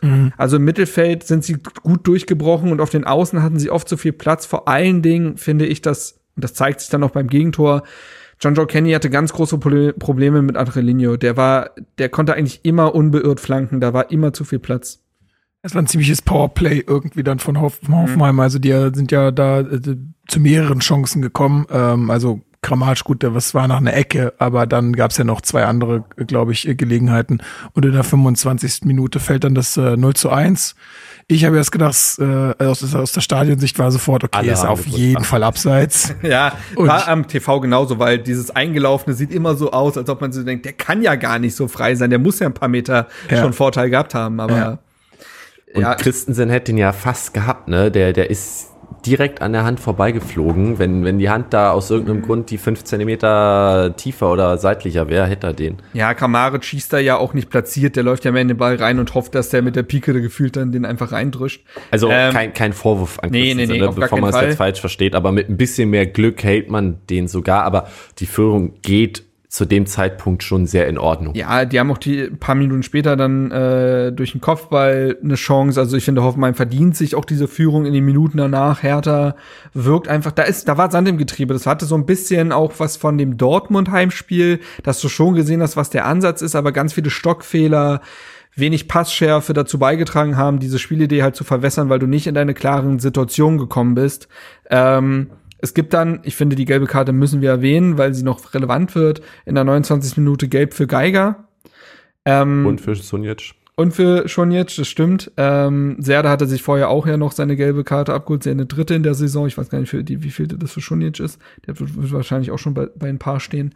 Ähm, und das Tor von Hertha wiederum in der 37. fällt schon aus dem Nichts. Das kann man schon so sagen. Ich hab's tatsächlich gar nicht, ich war gerade irgendwie, hab irgendwie mit irgendwem gequatscht und ich hab's im Stadion gar nicht auf einmal jubeln alle und ich so, äh, krass, okay, Tor. Aber es war wirklich, es war wirklich sehr, sehr Ja. aus dem Nichts, einfach auch durch die Situation an sich. Mhm. Vierte gelbe Karte für Schonjetsch. Ja. Ja, das, das glaube ich. ähm, äh, der Zerstörer. Nein, also das Interessante zu der Szene, zu der Torszene kann man sagen, San- Sandro Schwarz wurde bei der Medienrunde äh, darauf angesprochen, dass Hertha das einzige Team in der Bundesliga aktuell ist, das, das hat irgendwie auch wieder alte Zeiten in mir hervorgerufen, das noch kein Standardtor geschossen hat. Wir erinnern uns an die ominösen Eckenstatistiken bei, bei Hertha eine Zeit lang und so. Äh, naja, auf jeden Fall entgegnete der er, ja, ich verstehe schon, dass das bei euch ein Thema ist, aber da fließt eine Statistik nicht rein, Tore nach Einwürfen. Denn, und das, da muss ich auch bei dem Tor schon dran denken, wie ist denn das Tor von Marco Richter gegen Leverkusen gefallen? In dem Leverkusen einen Einwurf hatte, man sofort Druck ausgeübt hat, gut bei den Leuten war und es gibt ja mittlerweile sogar Einwurftrainer bei Liverpool und so. Also Einwürfe, wie man sie ausführt und verteidigt, wird immer wichtiger am Fußball. Und da ist Hertha aber mal sowas von ähm, am Anschlag. Das heißt, in der Szene übt Serda Druck aus auf den Ball. Ähm, der ähm, Ball wird dann zu Ejuke Von Angelino, glaube ich. Genau. genau gespielt.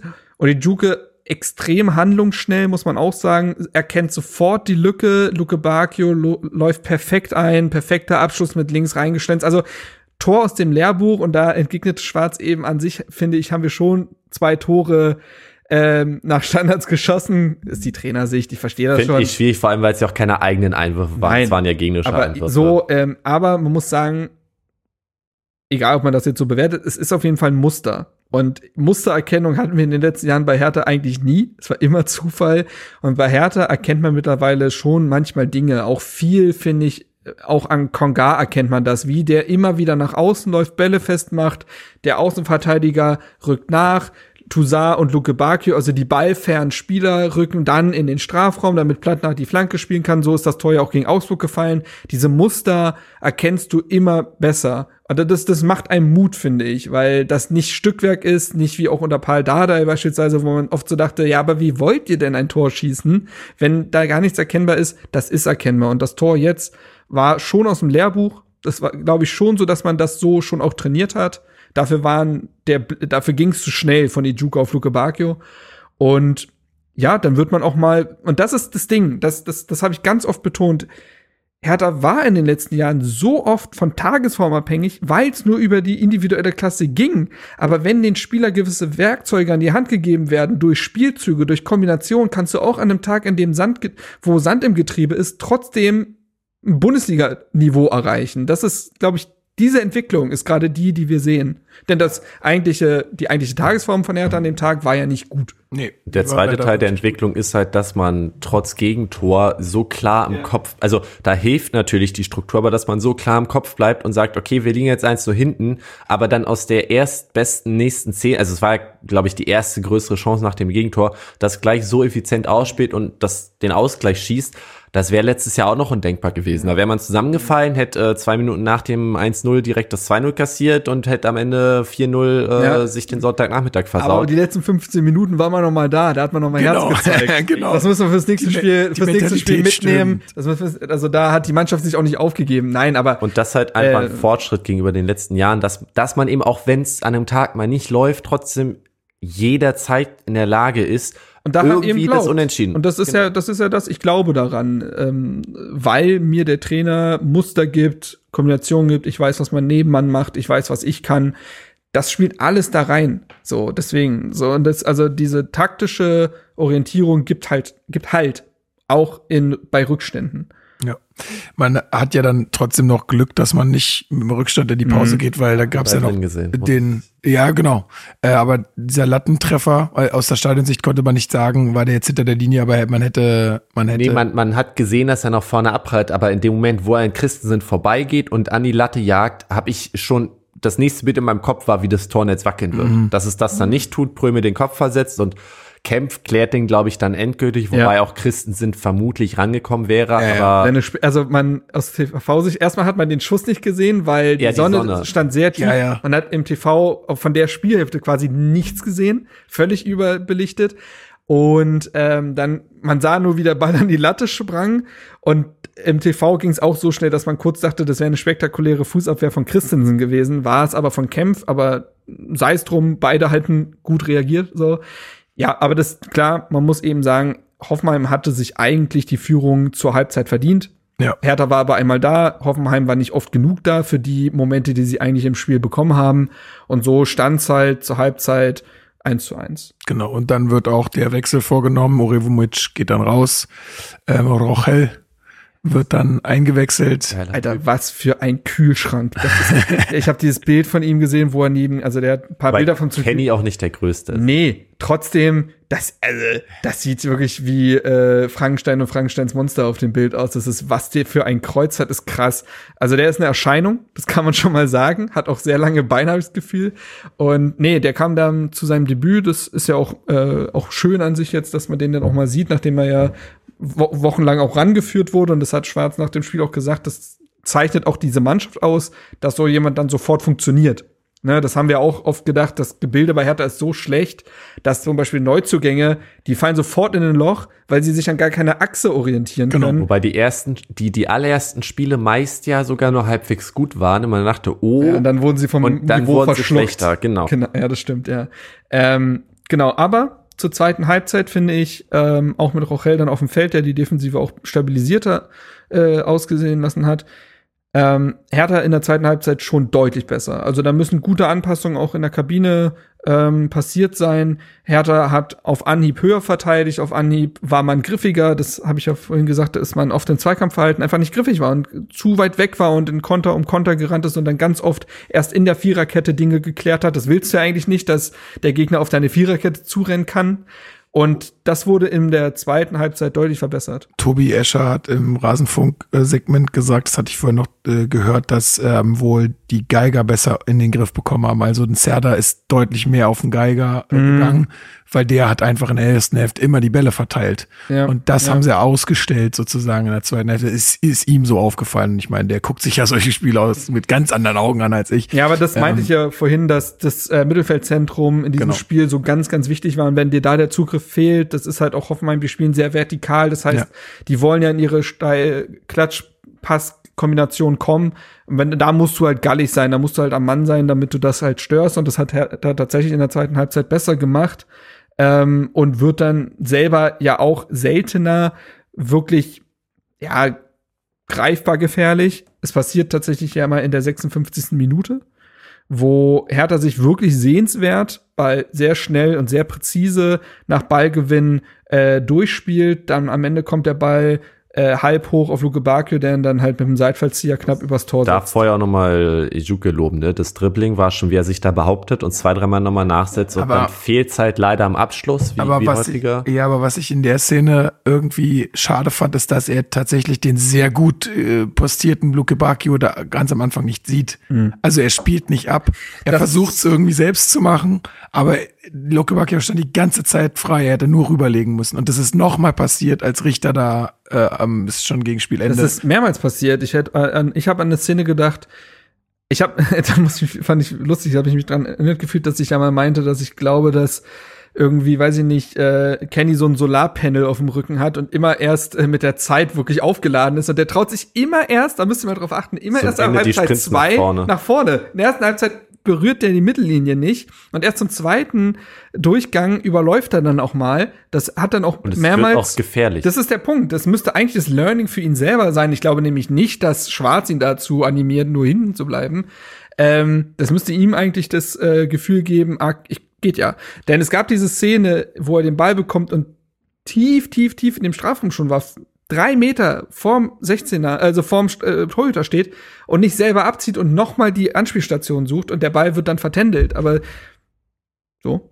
Was war das denn? So laut dein äh, Glas abgestellt, oder? Nee, hier war, hier war gerade die, die Das hatte was von Jurassic Park. ganze, ganze Wohnung hat gewackelt. Was war das denn? Naja, auf jeden Fall, also diese Entscheidungsfindung hat halt in dem Spiel gefehlt. Da würde ich aber nochmal einhaken wollen, weil das Überlaufen der Außenverteidiger generell was ist, was man noch deutlich besser bei Hertha umsetzen könnte. Also es gab diverse Situationen, gerade in der zweiten Halbzeit, wo Hertha auf die Ostkurve zugespielt hat, sprich sich dann auch viel direkt vor uns abgespielt hat, wo man denkt, Junge, Plattenhardt, komm aus dem Tritt und mach die zwei Meter mit einem Sprint, weil er halt jedes Mal neben Ejuke, der dann in 16er gegangen ist, stehen geblieben ist, anstatt Ja. ihn weiter zu hinterlaufen und diese Option zu schaffen, dass Ejuke eben nicht nur nach innen ziehen kann und abschießen kann, weil das haben mittlerweile die Mannschaften und Verteidiger kapiert, dass das fast immer das ist, was Ejuke macht.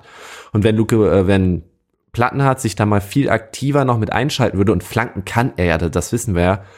Ich glaube, da könnte man noch einiges mehr an Ja, Gefahr rausholen und da weiß ich nicht, ob Schwarz mit Absicht sagt, ble bleibt mal die zwei, drei Meter hinten, um notfalls, wenn wir den Ball verlieren, schnell da Mhm. zu sein. Oder ob das an den Spielern mangelt, dass sie das sehen, jetzt kann ich überlaufen, weil es ist ja eigentlich im modernen Fußball was relativ Simples mit diesen inversen Außenstürmern und Außenverteidiger überläuft. Ich würde mir wünschen, dass man das noch etwas mehr forciert. Ich glaube, dass, also, es gibt da so eine leichte Weiterentwicklung im Fußball. Das siehst du auch bei Köln unter äh, Baumgart sehr, dass es nicht nur ist, der Außenstürmer zieht nach innen und sch- über- spielt an den ähm, Außenverteidiger weiter, sondern der Achter wird ganz oft noch mit in die Kombination mit reingenommen, um noch mehr Spieler zu binden. Das, also diese Achterbewegungen sind ganz, ganz wichtig geworden für diese Position. Und ähm, das hat dann teilweise ein bisschen gefehlt, dass die Achter so weit nach vorne geschoben haben. Vielleicht, weil sie Angst hatten, in der Rückwärtsbewegung dann eben nicht mehr nah dran genug zu sein an Geiger und Co. So, wird jetzt ein bisschen äh, nerdig hier, aber so, auf jeden Fall Hertha im zweiten Durchgang griffiger, besser, zielstrebiger, trotzdem nicht mit super vielen klaren Chancen, das muss man auch sagen. Ähm, also da tut mir ein Konga in dem Moment wieder fast ein bisschen leid, weil die Bälle kommen halt nicht. Ähm, das liegt dann an anderen Dingen. Ich finde, wir müssen aber schon auf die äh, 63. Minute zu sprechen kommen. Ist gar nicht nochmal gesehen. Ist das in den Highlights irgendwo drin? Nicht wirklich, leider. Ich habe Auf die Twitter Szene. Ja, auf, nur. auf, genau da sehe ich, hat man es gesehen. Äh, ich habe vorhin erwähnt, dass Geiger gelb gesehen hat. Und in der 63. Minute oder 62. lass es die sein, ähm, ist es so, dass Geiger Konga zu Boden reißt. Also wirklich sehr doll am Trikot zieht. Abseits des Balles, also es ging wirklich nur um den Mann da. So, und das muss, also da, da, da, da gibt's gar kein Vertun für mich, das muss gelb-rot sein. Das, dieselbe Situation hatte Hertha gegen Augsburg mit Grueso. Ähm, wobei man da sagen kann, dass Hertha selber, profitiert hat selber davon. profitiert hat in dem Spiel. Aber sei es drum, äh, in dem Spiel jetzt einfach mal nur das für sich genommen, war das eine gelb-rote Karte. Aber sie wird nicht gezückt. Frag mich nicht, wieso. Wird der Schiedsrichter halt anders gesehen haben. Aber Geiger wird daraufhin in einer eine Minute Direkt später halt ausgewechselt. Und dann ist das Ding durch. Bei der Schiri generell eine recht große. Linie gelassen hat. Also im Stadion hat man sich doch schon sehr oft gefragt, Moment mal, das lässt Mhm. jetzt laufen. Immerhin, das muss man ihm positiv anrechnen, hat er das in, für beide Mannschaften Ja, ziemlich gleich gemacht. Das- also es ist jetzt nicht so, dass er eine Ja. Mannschaft bevorteilt hat, sondern Ich es mochte gab die da auch. Situationen, wo ich dachte, ah, haben wir Glück gehabt, dass er es da Ich, jetzt also ich muss ehrlich sagen, ich mochte die Linie, einfach weil es auch eine Linie war. Ich kann mit, also ich als, als Fußballgucker kann mit eigentlich jeder Schiedsrichterlinie umgehen, solange sie konsequent ist. So, und das war sie. Genau. In dem Moment ist sie dann das eine Mal nicht konsequent gewesen, weil es für mich da selbst mit langer Leine kein, gibt's halt keine Diskussion eigentlich. Aber gut, sie dürfen wechseln, Hertha wechselt äh, zehn Minuten, also zehn ereignislose Minuten, muss man sagen, später äh, selber, Selke kommt für Konga, Richter für Serda, der dann auch abgetaucht ist dann zu dem Zeitpunkt. Richter dann so ein verkappter Achter in dem Moment. Ähm, und äh, das, ja, ob das jetzt dafür gesprochen hat, dass Hertha das Spiel noch gewinnen wollte, ist so ein bisschen die Frage. Ich, es ging dann schon noch mal ein bisschen hin und her, aber Das so, also es gab noch mal ein Abseitstor von, ähm, Ja. von Hoffenheim. Da Aber habe ich mich knapp, im Stadion aber knapp. sehr gewundert, wo da das Abseits war. Mhm. Ich habe mal Zusammenfassung gesehen, dass ja Entstehung. schon der allererste Ball raus. Genau. Und das dauert so lange und verletzt sich nicht sogar einer in der Szene dann noch. Und das ist mir gestern, wir haben dann äh, gestern noch ähm, Schalke gegen, wen haben die Augsburg äh, Mhm. geguckt, da war auch so eine Situation, da lassen die Schiedsrichter laufen und dann verletzt sich ähm, Gikiewicz, glaube ich, in der Szene auch Ach so, noch. okay, krass. Und das finde ich halt auch krass, weil so, du Ja. lässt dann das Spiel weiterlaufen und dann verletzt sich jemand. aber wie du es machst, machst du es falsch, ne? Alle ärgern sich, wenn das am Ende kein Klar, Abseits ist und dann Wollte klar. grad, ich finde es gut, dass er es in der Situation laufen lässt, was war wirklich so knapp und wenn, wenn das dann abpfeift, ist halt einfach, also für uns gut gewesen, aber im Sinne des, des Fußballs und der Gerechtigkeit hätte ich dann nachvollziehen können, dass, dass gerade Hoffenheim-Fans sich äh, in der geringen Anzahl, in der es sie gibt, sich beschweren, äh, ey, Moment mal, lass es doch erstmal laufen. Ja, aber äh, 80. Minute können wir noch erwähnen. Da gab es diese Geschichte, die du vorhin, glaube ich, auch erwähnt hattest, mit Marco Richter, der da von, es ist, glaube ich, Ijuke angespielt wird. Er läuft halt durch, aber der Ball fliegt, fliegt zu weit nach außen. Er ist quasi schon weg, aber mit einer gekonnten Grätsche holt sich den Richter nochmal zurück. Sah auch wirklich äh, gut aus, gutes Timing in der Grätsche. Sieht dann aber nicht die beiden Männer in der Mitte, sondern versucht wahrscheinlich durch so Aus dem Winkel. Ja, ich glaube, er will halt den Torhüter eiskalt erwischen. Du rechnest weniger mit Das dem ist Schuss, Das, ja, ja, das ist das einzige Argument, was er hat. aber ist War Genie und Wahnsinn in Ja. mehrmaliger Abfolge in einer Szene. Erst die schlechte Annahme, dann die überragende Grätsche, dann der schlechte Abschluss. Das- Genau. Ähm, ansonsten, äh, ach, der Kicker hat hier einen Fehler gemacht. Sko kommt für Angelino, kann. Nee, Sko, nee, Sko hat gar nicht von Anfang an gespielt, ne? Nee, Sko kam dann kam und hat nämlich okay. das Abseitstor gemacht. Genau. was, äh, äh, also Hoffmann wechselt noch dreimal, Hertha wechselt noch mal Boateng nach längerer Zeit ja mal wieder. Vielleicht so ein bisschen Eingeständnis dafür, ja, ich habe dich gegen Mainz nicht gebracht, kommst du jetzt. Äh, kam für Luke Bakio, so dass Richter dann auch wieder auf die Rechtsaußenposition rückte. Ähm, ja, und Ich ich gebe noch mal einen schönen Ball von Kenny nach vorne in die Schwitze, den Selke nicht so ganz knapp. rankommt. knapp. Den er auch gerne so mal öfter spielen kann, weil das ist ja an sich gefährlich. Ja, es ist, ich glaube, das ist so ein bisschen, also äh, aus Kenny wird kein Offensivvirtuose mehr. Wir brauchen nicht drüber reden, dass der Leute im 1 gegen 1 aussteigen lässt oder dass der ein Weiser oder ein Lazaro wird. Aber es ist nicht alles Bockmist, das, was der nach vorne äh, irgendwie entstehen lässt. Und da könnte er sich schon noch mehr zutrauen, finde ich. Ähm, aber gut, äh, sei es drum, ich finde diese Szene der 83. Ja, es ist abseits und trotzdem kann man fast von Glück reden, weil es halt so knapp ist. Ja. Und Hertha da mehrmals in dieser Szene nicht gut aussieht. Ähm, ja. Ja, ich glaube, deswegen kann man mit diesem 1 zu 1 auch wunderbar leben als Hertha-Fan. Also vor allem, weil man ja sagen muss, Hoffenheim jetzt wirklich die Saison richtig gut reingestartet. Äh, die haben ordentliche Punkteausbeute. Ich glaube, auch alle im Stadion waren echt auch zufrieden, also zufrieden mit der Leistung jetzt vielleicht nicht, aber irgendwie ähm, insgesamt so mit dem Ergebnis erstmal zufrieden. Mhm. Die Mannschaft kam auch in die Kurve direkt, sind auch über die Bande gekommen. Es gab Applaus. Gerade gerade nicht mehr so ein Thema, ne? Das haben sie jetzt irgendwie vielleicht auch ein bisschen verinnerlicht, dass es, dass sie Ja, das- keine Angst vor der Kurve haben. Ja, wirklich. Also, und es ist auch wirklich einfach nur Zuspruch gewesen und ey, Leute, habt ihr wieder gut gemacht, Punkt geholt. Christensen noch mal länger geblieben, seine Handschuhe ins Publikum Genau. geschenkt, der hat dann Olli-Rufe bekommen. Ja, gab, Aber- also es waren schöne Szenen so. Also das Mhm, fand ich gut. Also es, es ist gerade jetzt auch, wie- wo wieder Unruhe außerhalb des Sportlichen Ja, äh, ja. passiert, ist das, glaube ich, extrem wichtig, dass da jetzt einfach so ein Zusammenhalt Wenn die jetzt, wenn die jetzt verloren hätten, das hätte schon irgendwie wieder in dieses Bild eingezahlt, ne? Ja. Und ähm, ist. Wolltest du noch was sagen? Ja, wir, wir hatten uns ja vom Spiel im Schal unterhalten, nach dem Motto, was erwarten wir heute, wo wir, glaube ich, beide gesagt haben, ja, so ein Unentschieden, also kommt auf Spielverlauf an, aber grundlegend zum Unentschieden könnte man sehr, sehr gut leben. Und ich finde, am Ende geht dieses Ergebnis auch komplett in Ordnung. Es kann sich im Großen und Ganzen hier keine Mannschaft beschweren. Hoffenheim ein bisschen mehr würde ich. Aber jetzt nicht in so einer Art und Weise, dass man sagt, oh, Hertha hat sich hier einen Punkt Nee, nee. gerade so äh, irgendwie Erklaut ergaunert, oder- erkla- nee, nee, sondern es, genau. ich finde, es geht absolut in Ordnung, dieses Ergebnis. Und äh, Ich kann verstehen, wenn Hoffenheim mal sagen, irgendwie scheiße, dass wir die erste Halbzeit so nicht durchgezogen haben. Weil hat- ja. das, das Niveau, das hätte gereicht, aber Oder halt in der ersten Halbzeit gleich das 2-0 noch machen. Breitenreiter hat das in der PK Genau. gesagt, dass er Hoffenheim in der ersten Halbzeit deutlich stärker sieht und sich ärgert, dass man es halt nicht da schon ist auch unbenommen beendet hat. Aber Hertha kann daraus ziehen, dass man immer unabhängiger von der Tagesform wird, ist ein Learning. Man kann daraus ziehen, dass man auch immer ein Tor schießen kann. Ähm, und dass die Haltung zur Partie ja trotzdem immer stimmt. Also das hatte ich ja auch in meinem Artikel beim RBB geschrieben. Also Hertha entwickelt sich halt immer mehr zu einem Team, was schwer zu schlagen ist. Dass die vier jetzt ungeschlagenen Spiele am Stück, auch wenn es drei Unentschieden dabei waren, sprechen da ja schon eine Sprache.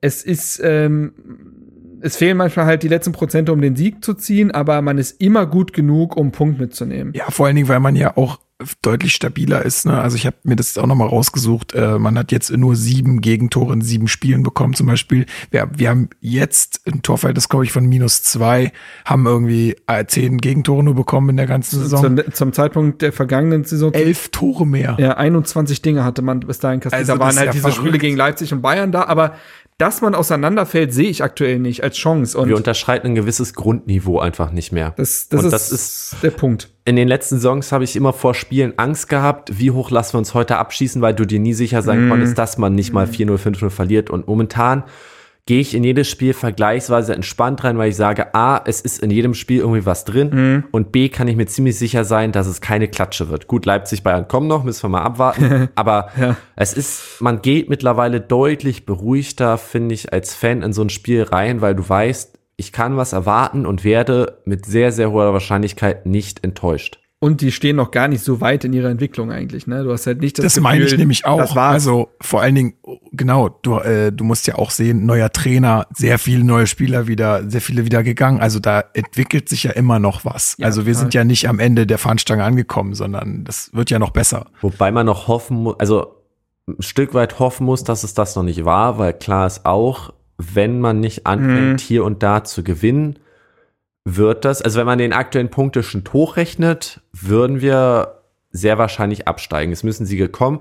Klar, der Spielplan, So. die leichten Ja, ja, Gegner genau. kommen noch. Da Es ist- kommen wir ja jetzt zu gleich. Das ist ja, Genau. aber das ist ja der Punkt. Es gibt so viele Wahrheiten aktuell, ne, die nebeneinander stehen können. Aber natürlich ist die größte Wahrheit, dass irgendwann Siege irgendwie runterpurzeln müssen.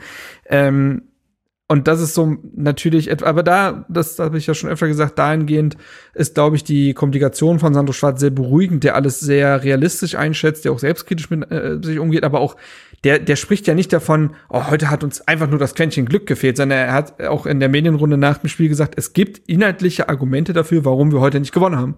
So, und die gab es auch für die Spiele gegen Leverkusen oder gegen Mainz. Die gibt es und die übersieht man nicht. Und das gibt mir, weil auch da, man hat sich ganz oft gefragt, was haben die unter der Woche gemacht? So, und manchmal hatte man sogar das Gefühl, dass Trainer sich von der Selbstzufriedenheit von einem Sieg haben mitreißen lassen. So. Und das sehe ich unter Schwarzig. Da wird konstant an Dingen gearbeitet, da wird die Spannung hochgehalten, die Konzentration hochgehalten und Ja, und du kannst ja aus so einer Stabilität, wie wir jetzt gerade gesagt haben, dass man sich nicht mehr abschießen lässt, dass man dieses Grundniveau nicht unterschreitet, da kannst du ja viel mehr draus entwickeln auch. Also als äh, wenn man jetzt da jede Woche bangen muss, äh, das, das, das wird schon noch kommen. Also ich, ich glaube, die Saison ist ja auch noch lang. Ähm, also ich bin da wirklich, äh, habe da viel Vertrauen, dass das noch, dass da noch äh, Punkte runterfallen. Ich würde das zum Anlass nehmen wollen, nochmal über Kang Konga kurz zu sprechen, weil ich finde, er ist so ein richtiges Sinnbild dafür, dass man sieht, was er mitbringt, dass, dass er so ein Grundniveau hat, dass er seine Mhm. Berechtigung Mhm. hat, aber es, es fehlt noch. Es ist irgendwie die, dieser, dieser Sprung von, er ist nützlich, er ist solide, wir können immer unentschieden spielen, zu, er trifft auch mal Ja. jedes zweite, dritte Spiel und wir gewinnen Spiele. Der fehlt noch und ähm, ich kann wenig die Rufe nachvollziehen, die sagen, wir brauchen einen neuen Mittelstürmer oder Selke muss jetzt immer spielen oder ja, also die es- regen es sich dann auch 90 Minuten über Selke auf. Also Ja. es gibt ja Stimmen, die sagen, Hertha muss im Winter unbedingt noch mal einen neuen Mittelstürmer verpflichten. Glaube ich nicht, weil wenn man sich anguckt, was Konga der Mannschaft gibt, wie er die Bälle annimmt, verarbeitet, abschirmt und eben Ejuke und Luke Bakio dadurch die Möglichkeit bekommen, überhaupt diese Abschlüsse und Dribblings zu machen, die sie machen, finde ich, hat er seine Berechtigung. Man muss drüber reden, dass irgendwann Tore kommen müssen. aber ich finde noch immer auch nach acht Spielen wenig Grund zur Sorge, dass man sagt, Konga ist jetzt ein absoluter Fehleinkauf und wir müssen nochmal nachbessern, sondern Das, hatte Luke Barke, glaube ich, auch in, äh, nach dem Spiel direkt gesagt, dass er das Gefühl hat, dass dieses Verständnis zwischen ihm und Ijuke und eben Konga immer besser funktioniert. Also, ne, die wachsen da auch mehr zusammen und Tore sind dann meistens die Belohnung dafür. Ähm, aber ja, tatsächlich habe ich auch irgendwie, ich muss ja immer für den RBB dann auch mir so eine Geschichte für so ein Spiel irgendwie überlegen und habe auch überlegt, ob ich die genau das so ein bisschen mache, die die Partie so ein bisschen an den Neuzugängen erzähle, denn das, was du jetzt für Konga gesagt hast, gilt auch ein Stück weit für Shunjic, für Kenny, Ijuke, Ijuke, naja, Ijuke, der springt ein bisschen raus, finde ich fast schon mit jetzt der dritten Torvorlage im dritten Spiel, aber ich weiß auch, was du aber auch meinst. da, er, er macht drehmäßig diese Dribblings, macht den Abschluss und der geht nie rein. Genau. Oder Ferenzi im Dribbling auch da mit so fünf oder zehn Prozentpunkten mehr könnte der auf einmal so eine Explosion nochmal haben in, in seiner Wahrnehmung Ja, und in ja. seiner Torgefährlichkeit,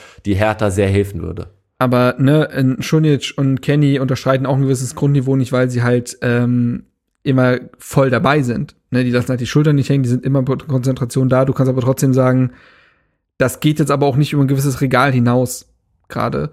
Ähm, und da kannst du auch Kritikpunkte an Kenny und äh, Schunic zum Beispiel finden. Ich finde auch, dass Schunic, da können wir nämlich, glaube ich, auch etwas eingehen, was uns auch, glaube ich, über Discord geschickt wurde. Lass mich nicht irren.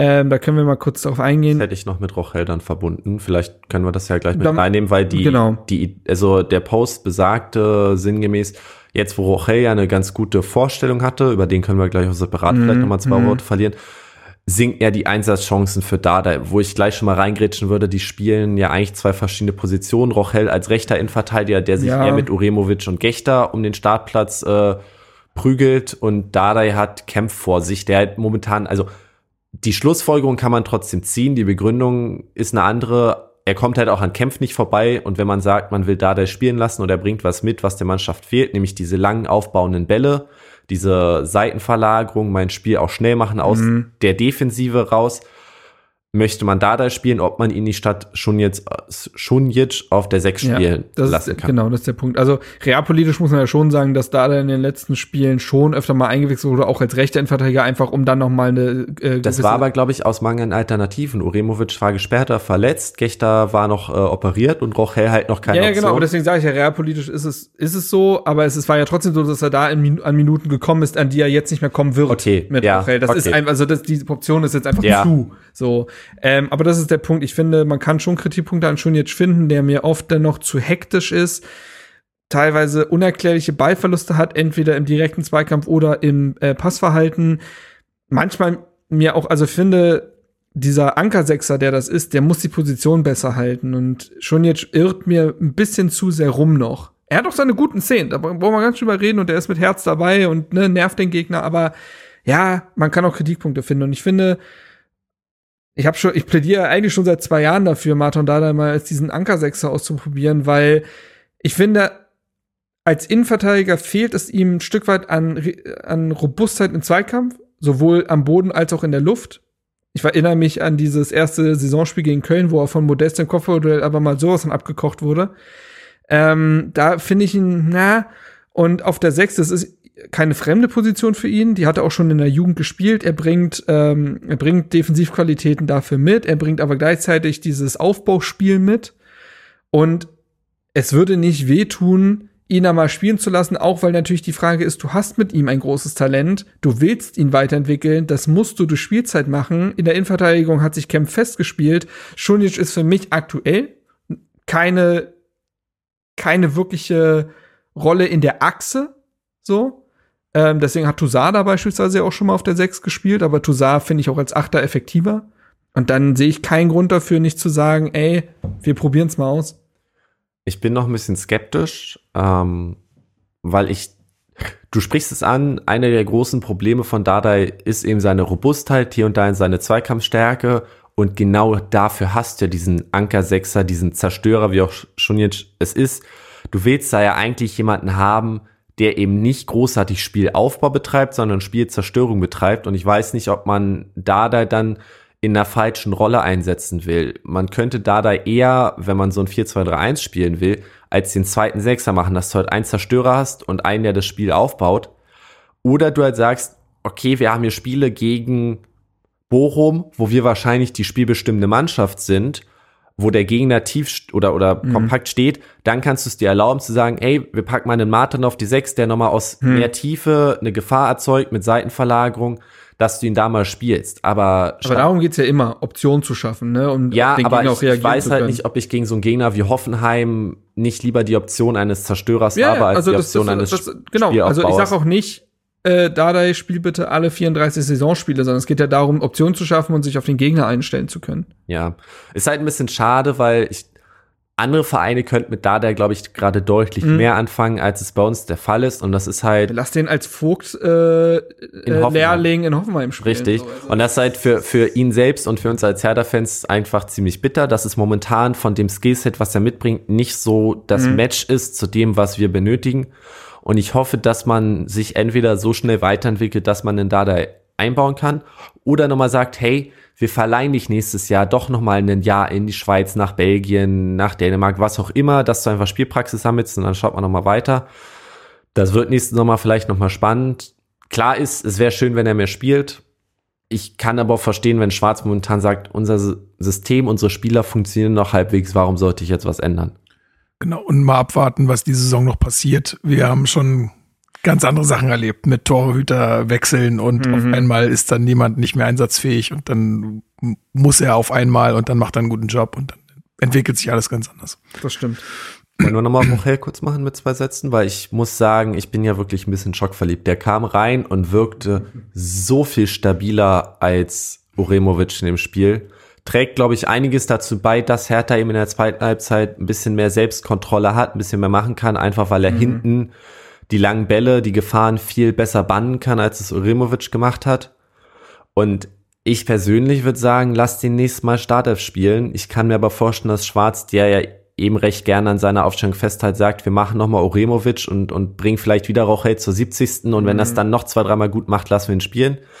Ich weiß nicht, ob ich mir fast wünschen sollte, dass Uremovic die Verletzung jetzt, also nicht so schlimm ist, dass es ihn langfristig rausholt, aber dass man sagt, er kann ab Donnerstag erst wieder ein individuelles Training machen. Ohne er, das- ist, ja, ja. er ist noch nicht fit, aber nicht lang, längerfristig geschädigt, sodass Rochel gezwungen Also, ist, dass niemand ein sein Spiel Gesicht zu machen. verliert, so. Genau, und dann in dem Spiel die Chance hat, sich einmal über 90 Minuten zu beweisen. Und wenn er das tut, dass Schwarz dann das moderieren kann, zu sagen, Rocher hat es jetzt so gut gemacht, wir können ihn nicht wieder rausnehmen.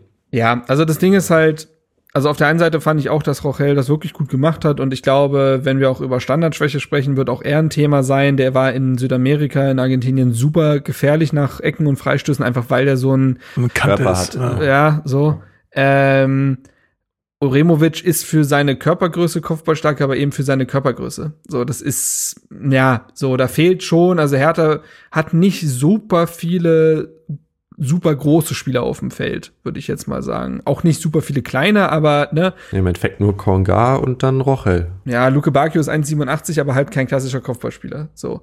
Ähm, und dementsprechend, ja, und Oremovic, mit dem ist, bin ich noch nicht warm geworden. Also wirkt im, für mich in vielen Momenten unsicher, äh, immer mit so einer latenten Elfmeter-Gefahr, wie wir sie bei Stark oder Rekik hatten, wo man immer so dachte, boah, Zweikämpfe, Zweikämpfe im, im Strafraum, weiß ich nicht, weiß ich nicht.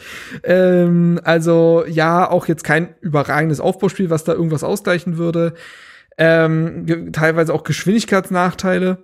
Also, boah, weiß ich nicht. Uremovic, er hat gegen Mainz beispielsweise, finde ich, war das solide und das war auch nicht so schlecht, wie es manche gemacht haben. Und trotzdem sehe ich da auf jeden Fall Raum für beispielsweise Rochel da äh, reinzustoßen. Mein desto solides, wir haben ja von über die Gegentore gesprochen, ne, dass unsere Defensive, also wir weniger Gegentore bekommen. Und da hat sicher auch ein Uremovic seinen Anteil. Aber ich denke auch, dass mit Rochel einfach noch mal ein paar Prozentpunkte besser werden könnte. Und das würde ich gern sehen. Ich halte meinen Mund, ich kann nicht mehr reden.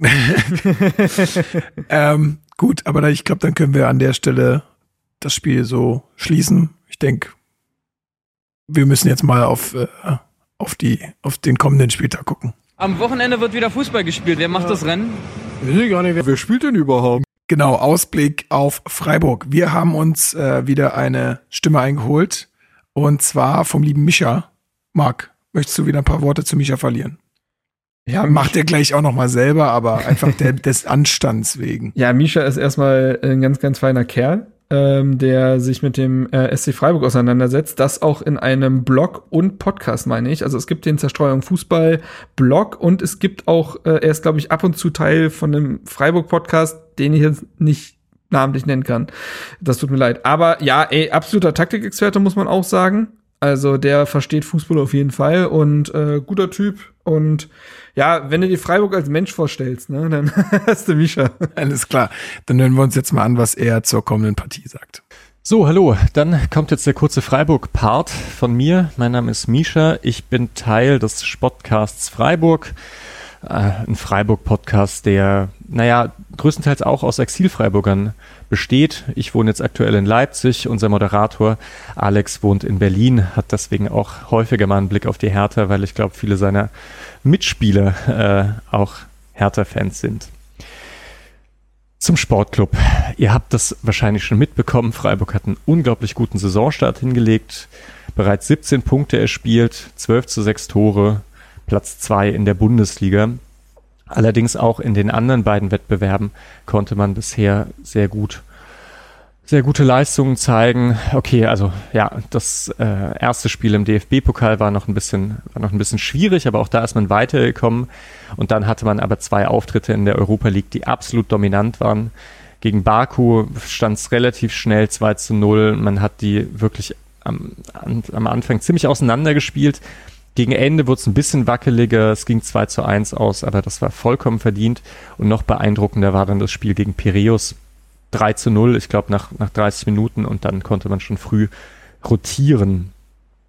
Äh, apropos Rotation, das ist eine Sache, die Freiburg aktuell noch nicht so richtig gemacht hat. Also obwohl es schon zwei Europa League-Spiele gab, hat Streich bisher ziemlich klar auf eine Startelf gesetzt und ich glaube, die jetzt auch in den letzten vier Spielen nicht geändert. Also trotz, ähm, trotz Spiele unter der Woche. Deswegen, ich kann mir auch vorstellen, dass es jetzt gegen Hertha noch so sein wird, dass, also Freiburg spielt am Donnerstag in Nantes und dass dann gegen die Hertha trotzdem nicht ganz groß rotiert wird. Mal sehen, wie gut das klappt. Es ist schon relativ klar, es wird nicht lange so klappen. Früher oder später muss, muss Streich dann rotieren, weil ich glaube, jetzt kommen irgendwie, äh, ich weiß gar nicht wie viele, aber ich glaube, jetzt kommen englische Wochen durch bis zur Weltmeisterschaft. Ähm, so, nach den Europa League-Spielen kam Freiburg zu zweimal einem 0 zu 0. Gegen Gladbach, das hätte eher 3 zu 3 ausgehen können. Äh, gegen Hoffenheim würde ich sagen, ja, waren es auch mehr Chancen eigentlich, aber das war dann wirklich kein so gutes Spiel. Ähm, ja, vielleicht noch das ganz kurz zu den Leistungen und den Ergebnissen.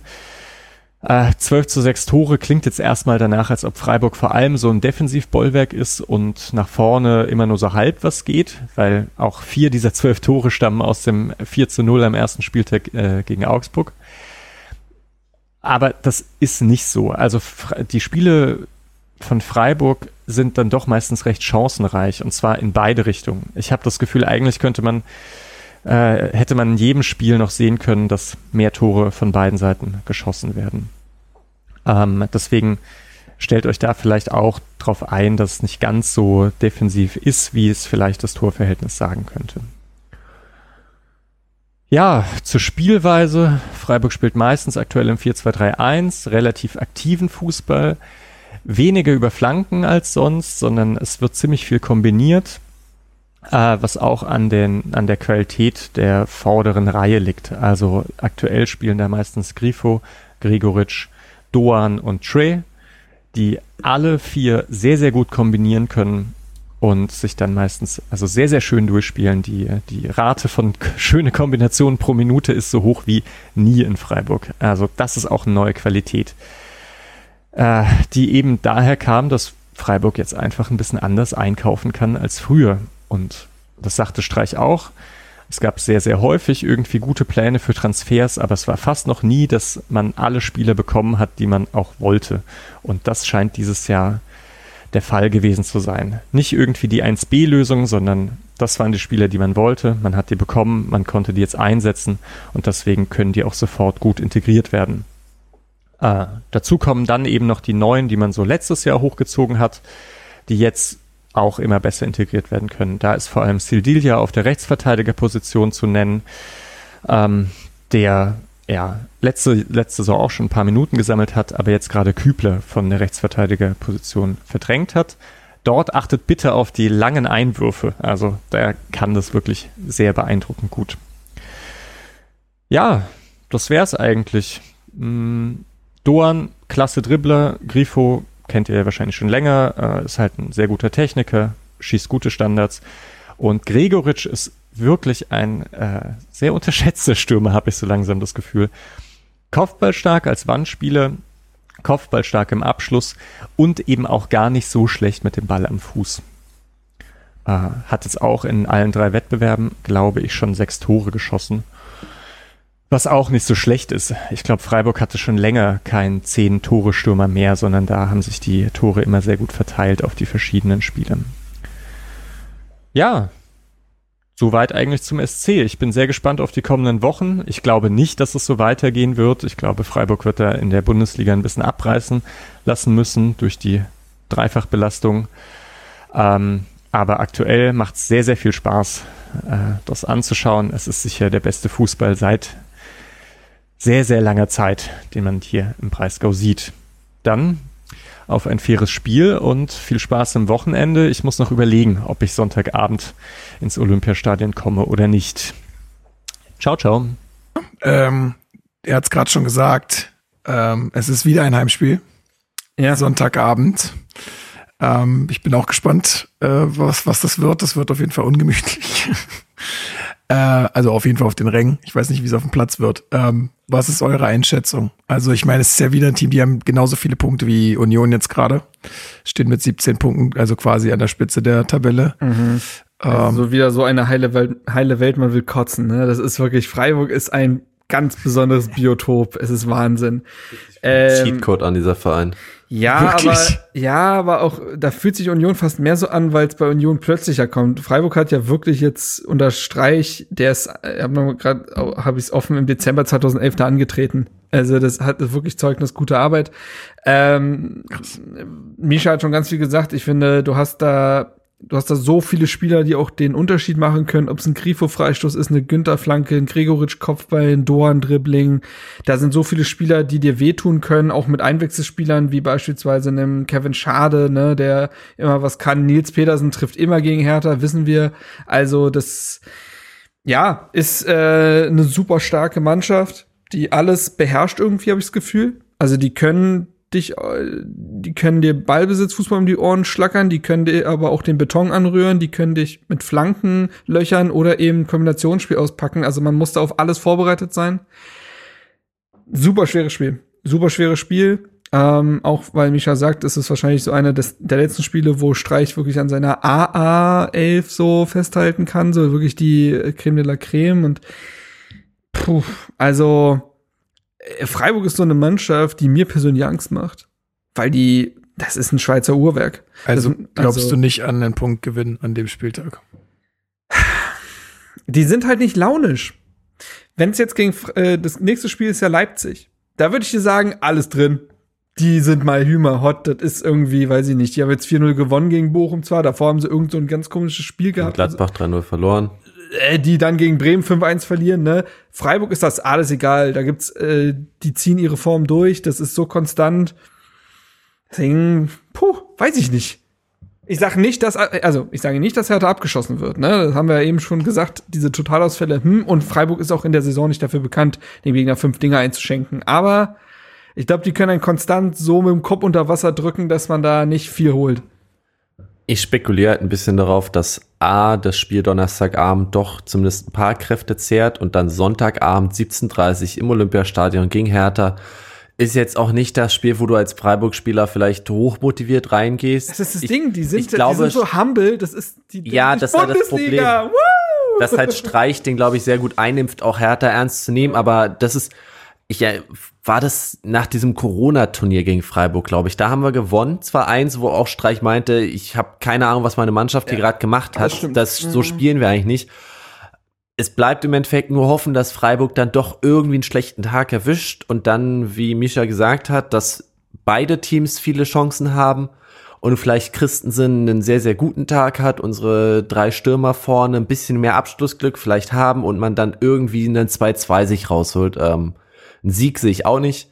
Ich würde rein vom Kopf eher auf eine Niederlage tippen, aber weil ich sowas sehr, sehr selten mache, gehe ich für ein 2-2, aber mit Ja, das- der Portion Realismus, dass das Mhm. schon wirklich sehr. Ja, das vierte Unentschieden in Folge, ne, für Hertha. Das ist insgesamt Ja. fünfte, da wäre man auch Spitzenreiter, meine ich, in der Liga. Ja, aber ist ja auch logisch bei den ganzen Gegnern und äh, dass du jetzt da nicht sagst, ja, wir machen die 2-0 weg, ist auch klar. Und dann ist halt irgendwie die letzte Hoffnung, einen Unentschieden zu holen. So. Also, du kannst jedes Spiel in der Bundesliga gewinnen. Das sehen wir Woche für Woche, dass es auch mal überraschende Ergebnisse gibt. Und ich traue dieser Hertha-Mannschaft zu, auch so eine Spiele zu gewinnen. Ich würde aber bei weitem nicht von ausgehen. Ja. Tja, Was soll man dazu jetzt noch sagen? gießen wir das in die Ergebnistipps oder? Ja, ich habe ja gerade schon mit 2-2. Ich bleib bei, vielleicht, vielleicht kriegen wir 0-0 hin. Vielleicht schaffen wir es einfach wegzuverteidigen nach vorne. Wir, wir Boah, werden die ey. vielleicht nicht zu viel zulassen von Ich uns. sehe, dass man Hertha am Ende nichts vorwerfen kann und trotzdem Nils Petersen in der 86. Ist- das Ding reinschädelt. Ist auch sehr wahrscheinlich. Oder die einfach ganz souverän 2-0 gewinnen. Ja. Kann Ja, auch sein. Also Ähm, ich sag mal einfach, ähm, ja, ich sag, dass Freiburg 2-1 gewinnt. Aber ja, boah, schwierig, ne? Also, also die nächsten Wochen sind ja durchaus un nicht unwichtig, ne? Du Genau. spielst jetzt gegen Freiburg Leipzig, das sind so Spiele, da erwartet man nichts, aber wäre schon schön, was runterfällt. Und dann spielst du gegen Schalke Bremen. Da wird's dann wichtig. Nee, für mich ist einfach wichtig, dass, äh, dass die Mannschaft jetzt genauso stabil bleibt wie in den Mhm. letzten Spielen, dass man nicht irgendwie fahrig wird oder so, dass man ruhig bleibt. Ich glaube, auch gegen Freiburg darf man nicht zu viel wollen. So, ähm, ich glaube, da muss man halt einfach hoffen, dass man seine Gelegenheiten bekommt und die dann auch nutzt. Es Ja, also ich glaube, wenn Hertha einfach auch so ruhig bleibt, bei anderen Vereinen brennt's ja aktuell. Bochum hat einen Punkt. Äh, schon einen neuen Trainer verpflichtet. Das heißt, So. die Patrone ist erstmal noch für ein paar Spieltage raus. So, Leverkusen hat fünf Punkte, klar, ein Sieg und die stehen vor Hertha so ungefähr, aber da brennt der Baum halt aktuell schon, aber die werden schon noch rauskommen. Aber hast halt auch Stuttgart und Schalke, ähm, da ist jetzt auch nicht rosig. Also, man muss wirklich ruhig bleiben. Ich glaube, genug Vereine in dieser Saison werden sich selbst ein Bein stellen. Selbst Wolfsburg, die jetzt gewonnen haben, das Ja, war auch ist mit einem Tor alles. in der Nachspielzeit und mehr erkrampft. Und Ey, also auch die stecken noch mit drin, auch wenn sie jetzt zwei Punkte vor uns sind. Das, Kovac, Kovac schon noch da? Ja, da, ja, durch den Sieg, du schon. kannst ihn ja jetzt nicht nach dem Sieg feiern. Ey, aber ich habe das Spiel gegen Union gesehen, ne? Kurzer Ausflug. Das war gruselig. Boah, die wissen, also der, es es ist absurd. Das ist wirklich absurd, wie schlecht die sind. Okay, krass. Also da würde ich auch mit nix rechnen. Ja, ja, gut. Aber das ist deswegen geheim Erfolgs äh, Erfolgsrezept. Ruhig bleiben, äh, in sich ruhen. Wenn es mal eine Niederlage ist, sachlich äh, analysieren, genauso wie es, wie man es bei einem Sieg tut. Und dann äh, werden die Punkte schon runterfallen, denke ich mal. Aber ja, Freiburg, weiß ich nicht, ob das dazu gehört. Ja. Gut. Also ich bin dankbar, dass wir es jetzt geschafft haben. Was sich besser geschlagen als erwartet, muss ich Ja, also ich, ja, Äh. aber- also allen, alle, die es genervt hat, tut mir leid, ich gelobe Besserung. Jetzt erstmal nächsten zwei Wochen Mal, in die Eistonne. beim nächsten Mal habe ich dann wieder eine ordentliche Stimme hoffentlich. Also, obwohl Sonntag ist ja Spiel. Halte ich zurück. Mal gucken, ja, vielleicht halte ich mich mal ein bisschen zurück. Ähm, Ist zugig. Zieht im Stadion. Tatsache. Aber ich, bin- ich bin immer gut warm angezogen. Das ist gar kein Problem. Ja, okay, okay, okay. Ähm, Mehr hüpfen. Tatsache. Ey, wurde auch viel gehüpft beim letzten Mal. Ja. Ja. Also da wurde Wie schon viele waren jetzt eigentlich da? Das wurde äh, 41.000. echt? Aber 40.000 es- geknackt? Ja. Es sah tatsächlich auch, finde ich, noch ein bisschen voller sogar aus. Also optisch, also klar, hinten die Blöcke oben waren teilweise komplett leer, aber Mhm. da, wo Leute saßen, hattest du jetzt selten wirklich klaffende Lücken, sondern es sah trotzdem aus Ostkurvenperspektive halbwegs gut gefüllt aus. Na gut, na gut. Ja, ähm, das war also ein würdiger Rahmen, finde ich, für ein Spiel gegen Hoffenheim. Also Ja, und von der, von der Stimmung her fand ich es auch echt gut. Also die Kurve hat gut mitgemacht. Ich glaube, das ist, war ein gutes Erlebnis auch für die Blöcke drumrum und so. Tor hat auf jeden Fall geholfen, weil man muss Ja, sagen, klar. bis zum Tor war, also es, es schläferte schon, finde ich, so ein, so ein kleines bisschen ein und mit dem Tor waren dann aber alle wieder komplett da und dann Ja. hielt es auch bis zum Ende des, des Spiels. Gut, dann machen wir hier zu. Äh, ich habe noch einen, einen Song, den wir auf die Playlist packen, einfach weil es gerade aktuell ist. Gangsters Paradise Mm. kommt auf die Playlist. Mm. Ähm, ist auch immer ein Banger einfach, den kann man gut mitgrölen. Kong Kongas Paradise. Ja. Genau. So, ähm, genau, das müssen wir noch machen. Und dann würde ich sagen, vielen Dank an euch beide, dass ihr den Weg hier gemacht habt, euch äh, hierher begeben habt. Äh, schön, dass äh, ihr viel mehr geredet habt als ich. Ey, wirklich, also ich dachte heute Vormittag, scheiße, Ja. wie soll das funktionieren? Aber Ja. mit ein bisschen Tee und Honig und so geht das einigermaßen klar. So. Gut, dann äh, vielen, vielen Dank an euch da draußen fürs Zuhören, ähm, für die äh, ganzen lieben Nachrichten, für äh, alle Diskussionen im Discord. Äh, macht das gern weiter, schickt uns ähm, ja auch gern Nachrichten, wenn ihr irgendwas anders seht. Ähm, ich bin auch gespannt auf eure Meinung. Ich habe jetzt noch gar nicht so quer gelesen, auch im Discord nicht, was was dazu der ganzen Windhorst-Sache geschrieben wurde. Das, da bin ich mal gespannt. Ähm, ja, und dann ähm, hören wir uns nächste Woche wieder. Macht's Machen gut. Hoi. Schönen Abend noch.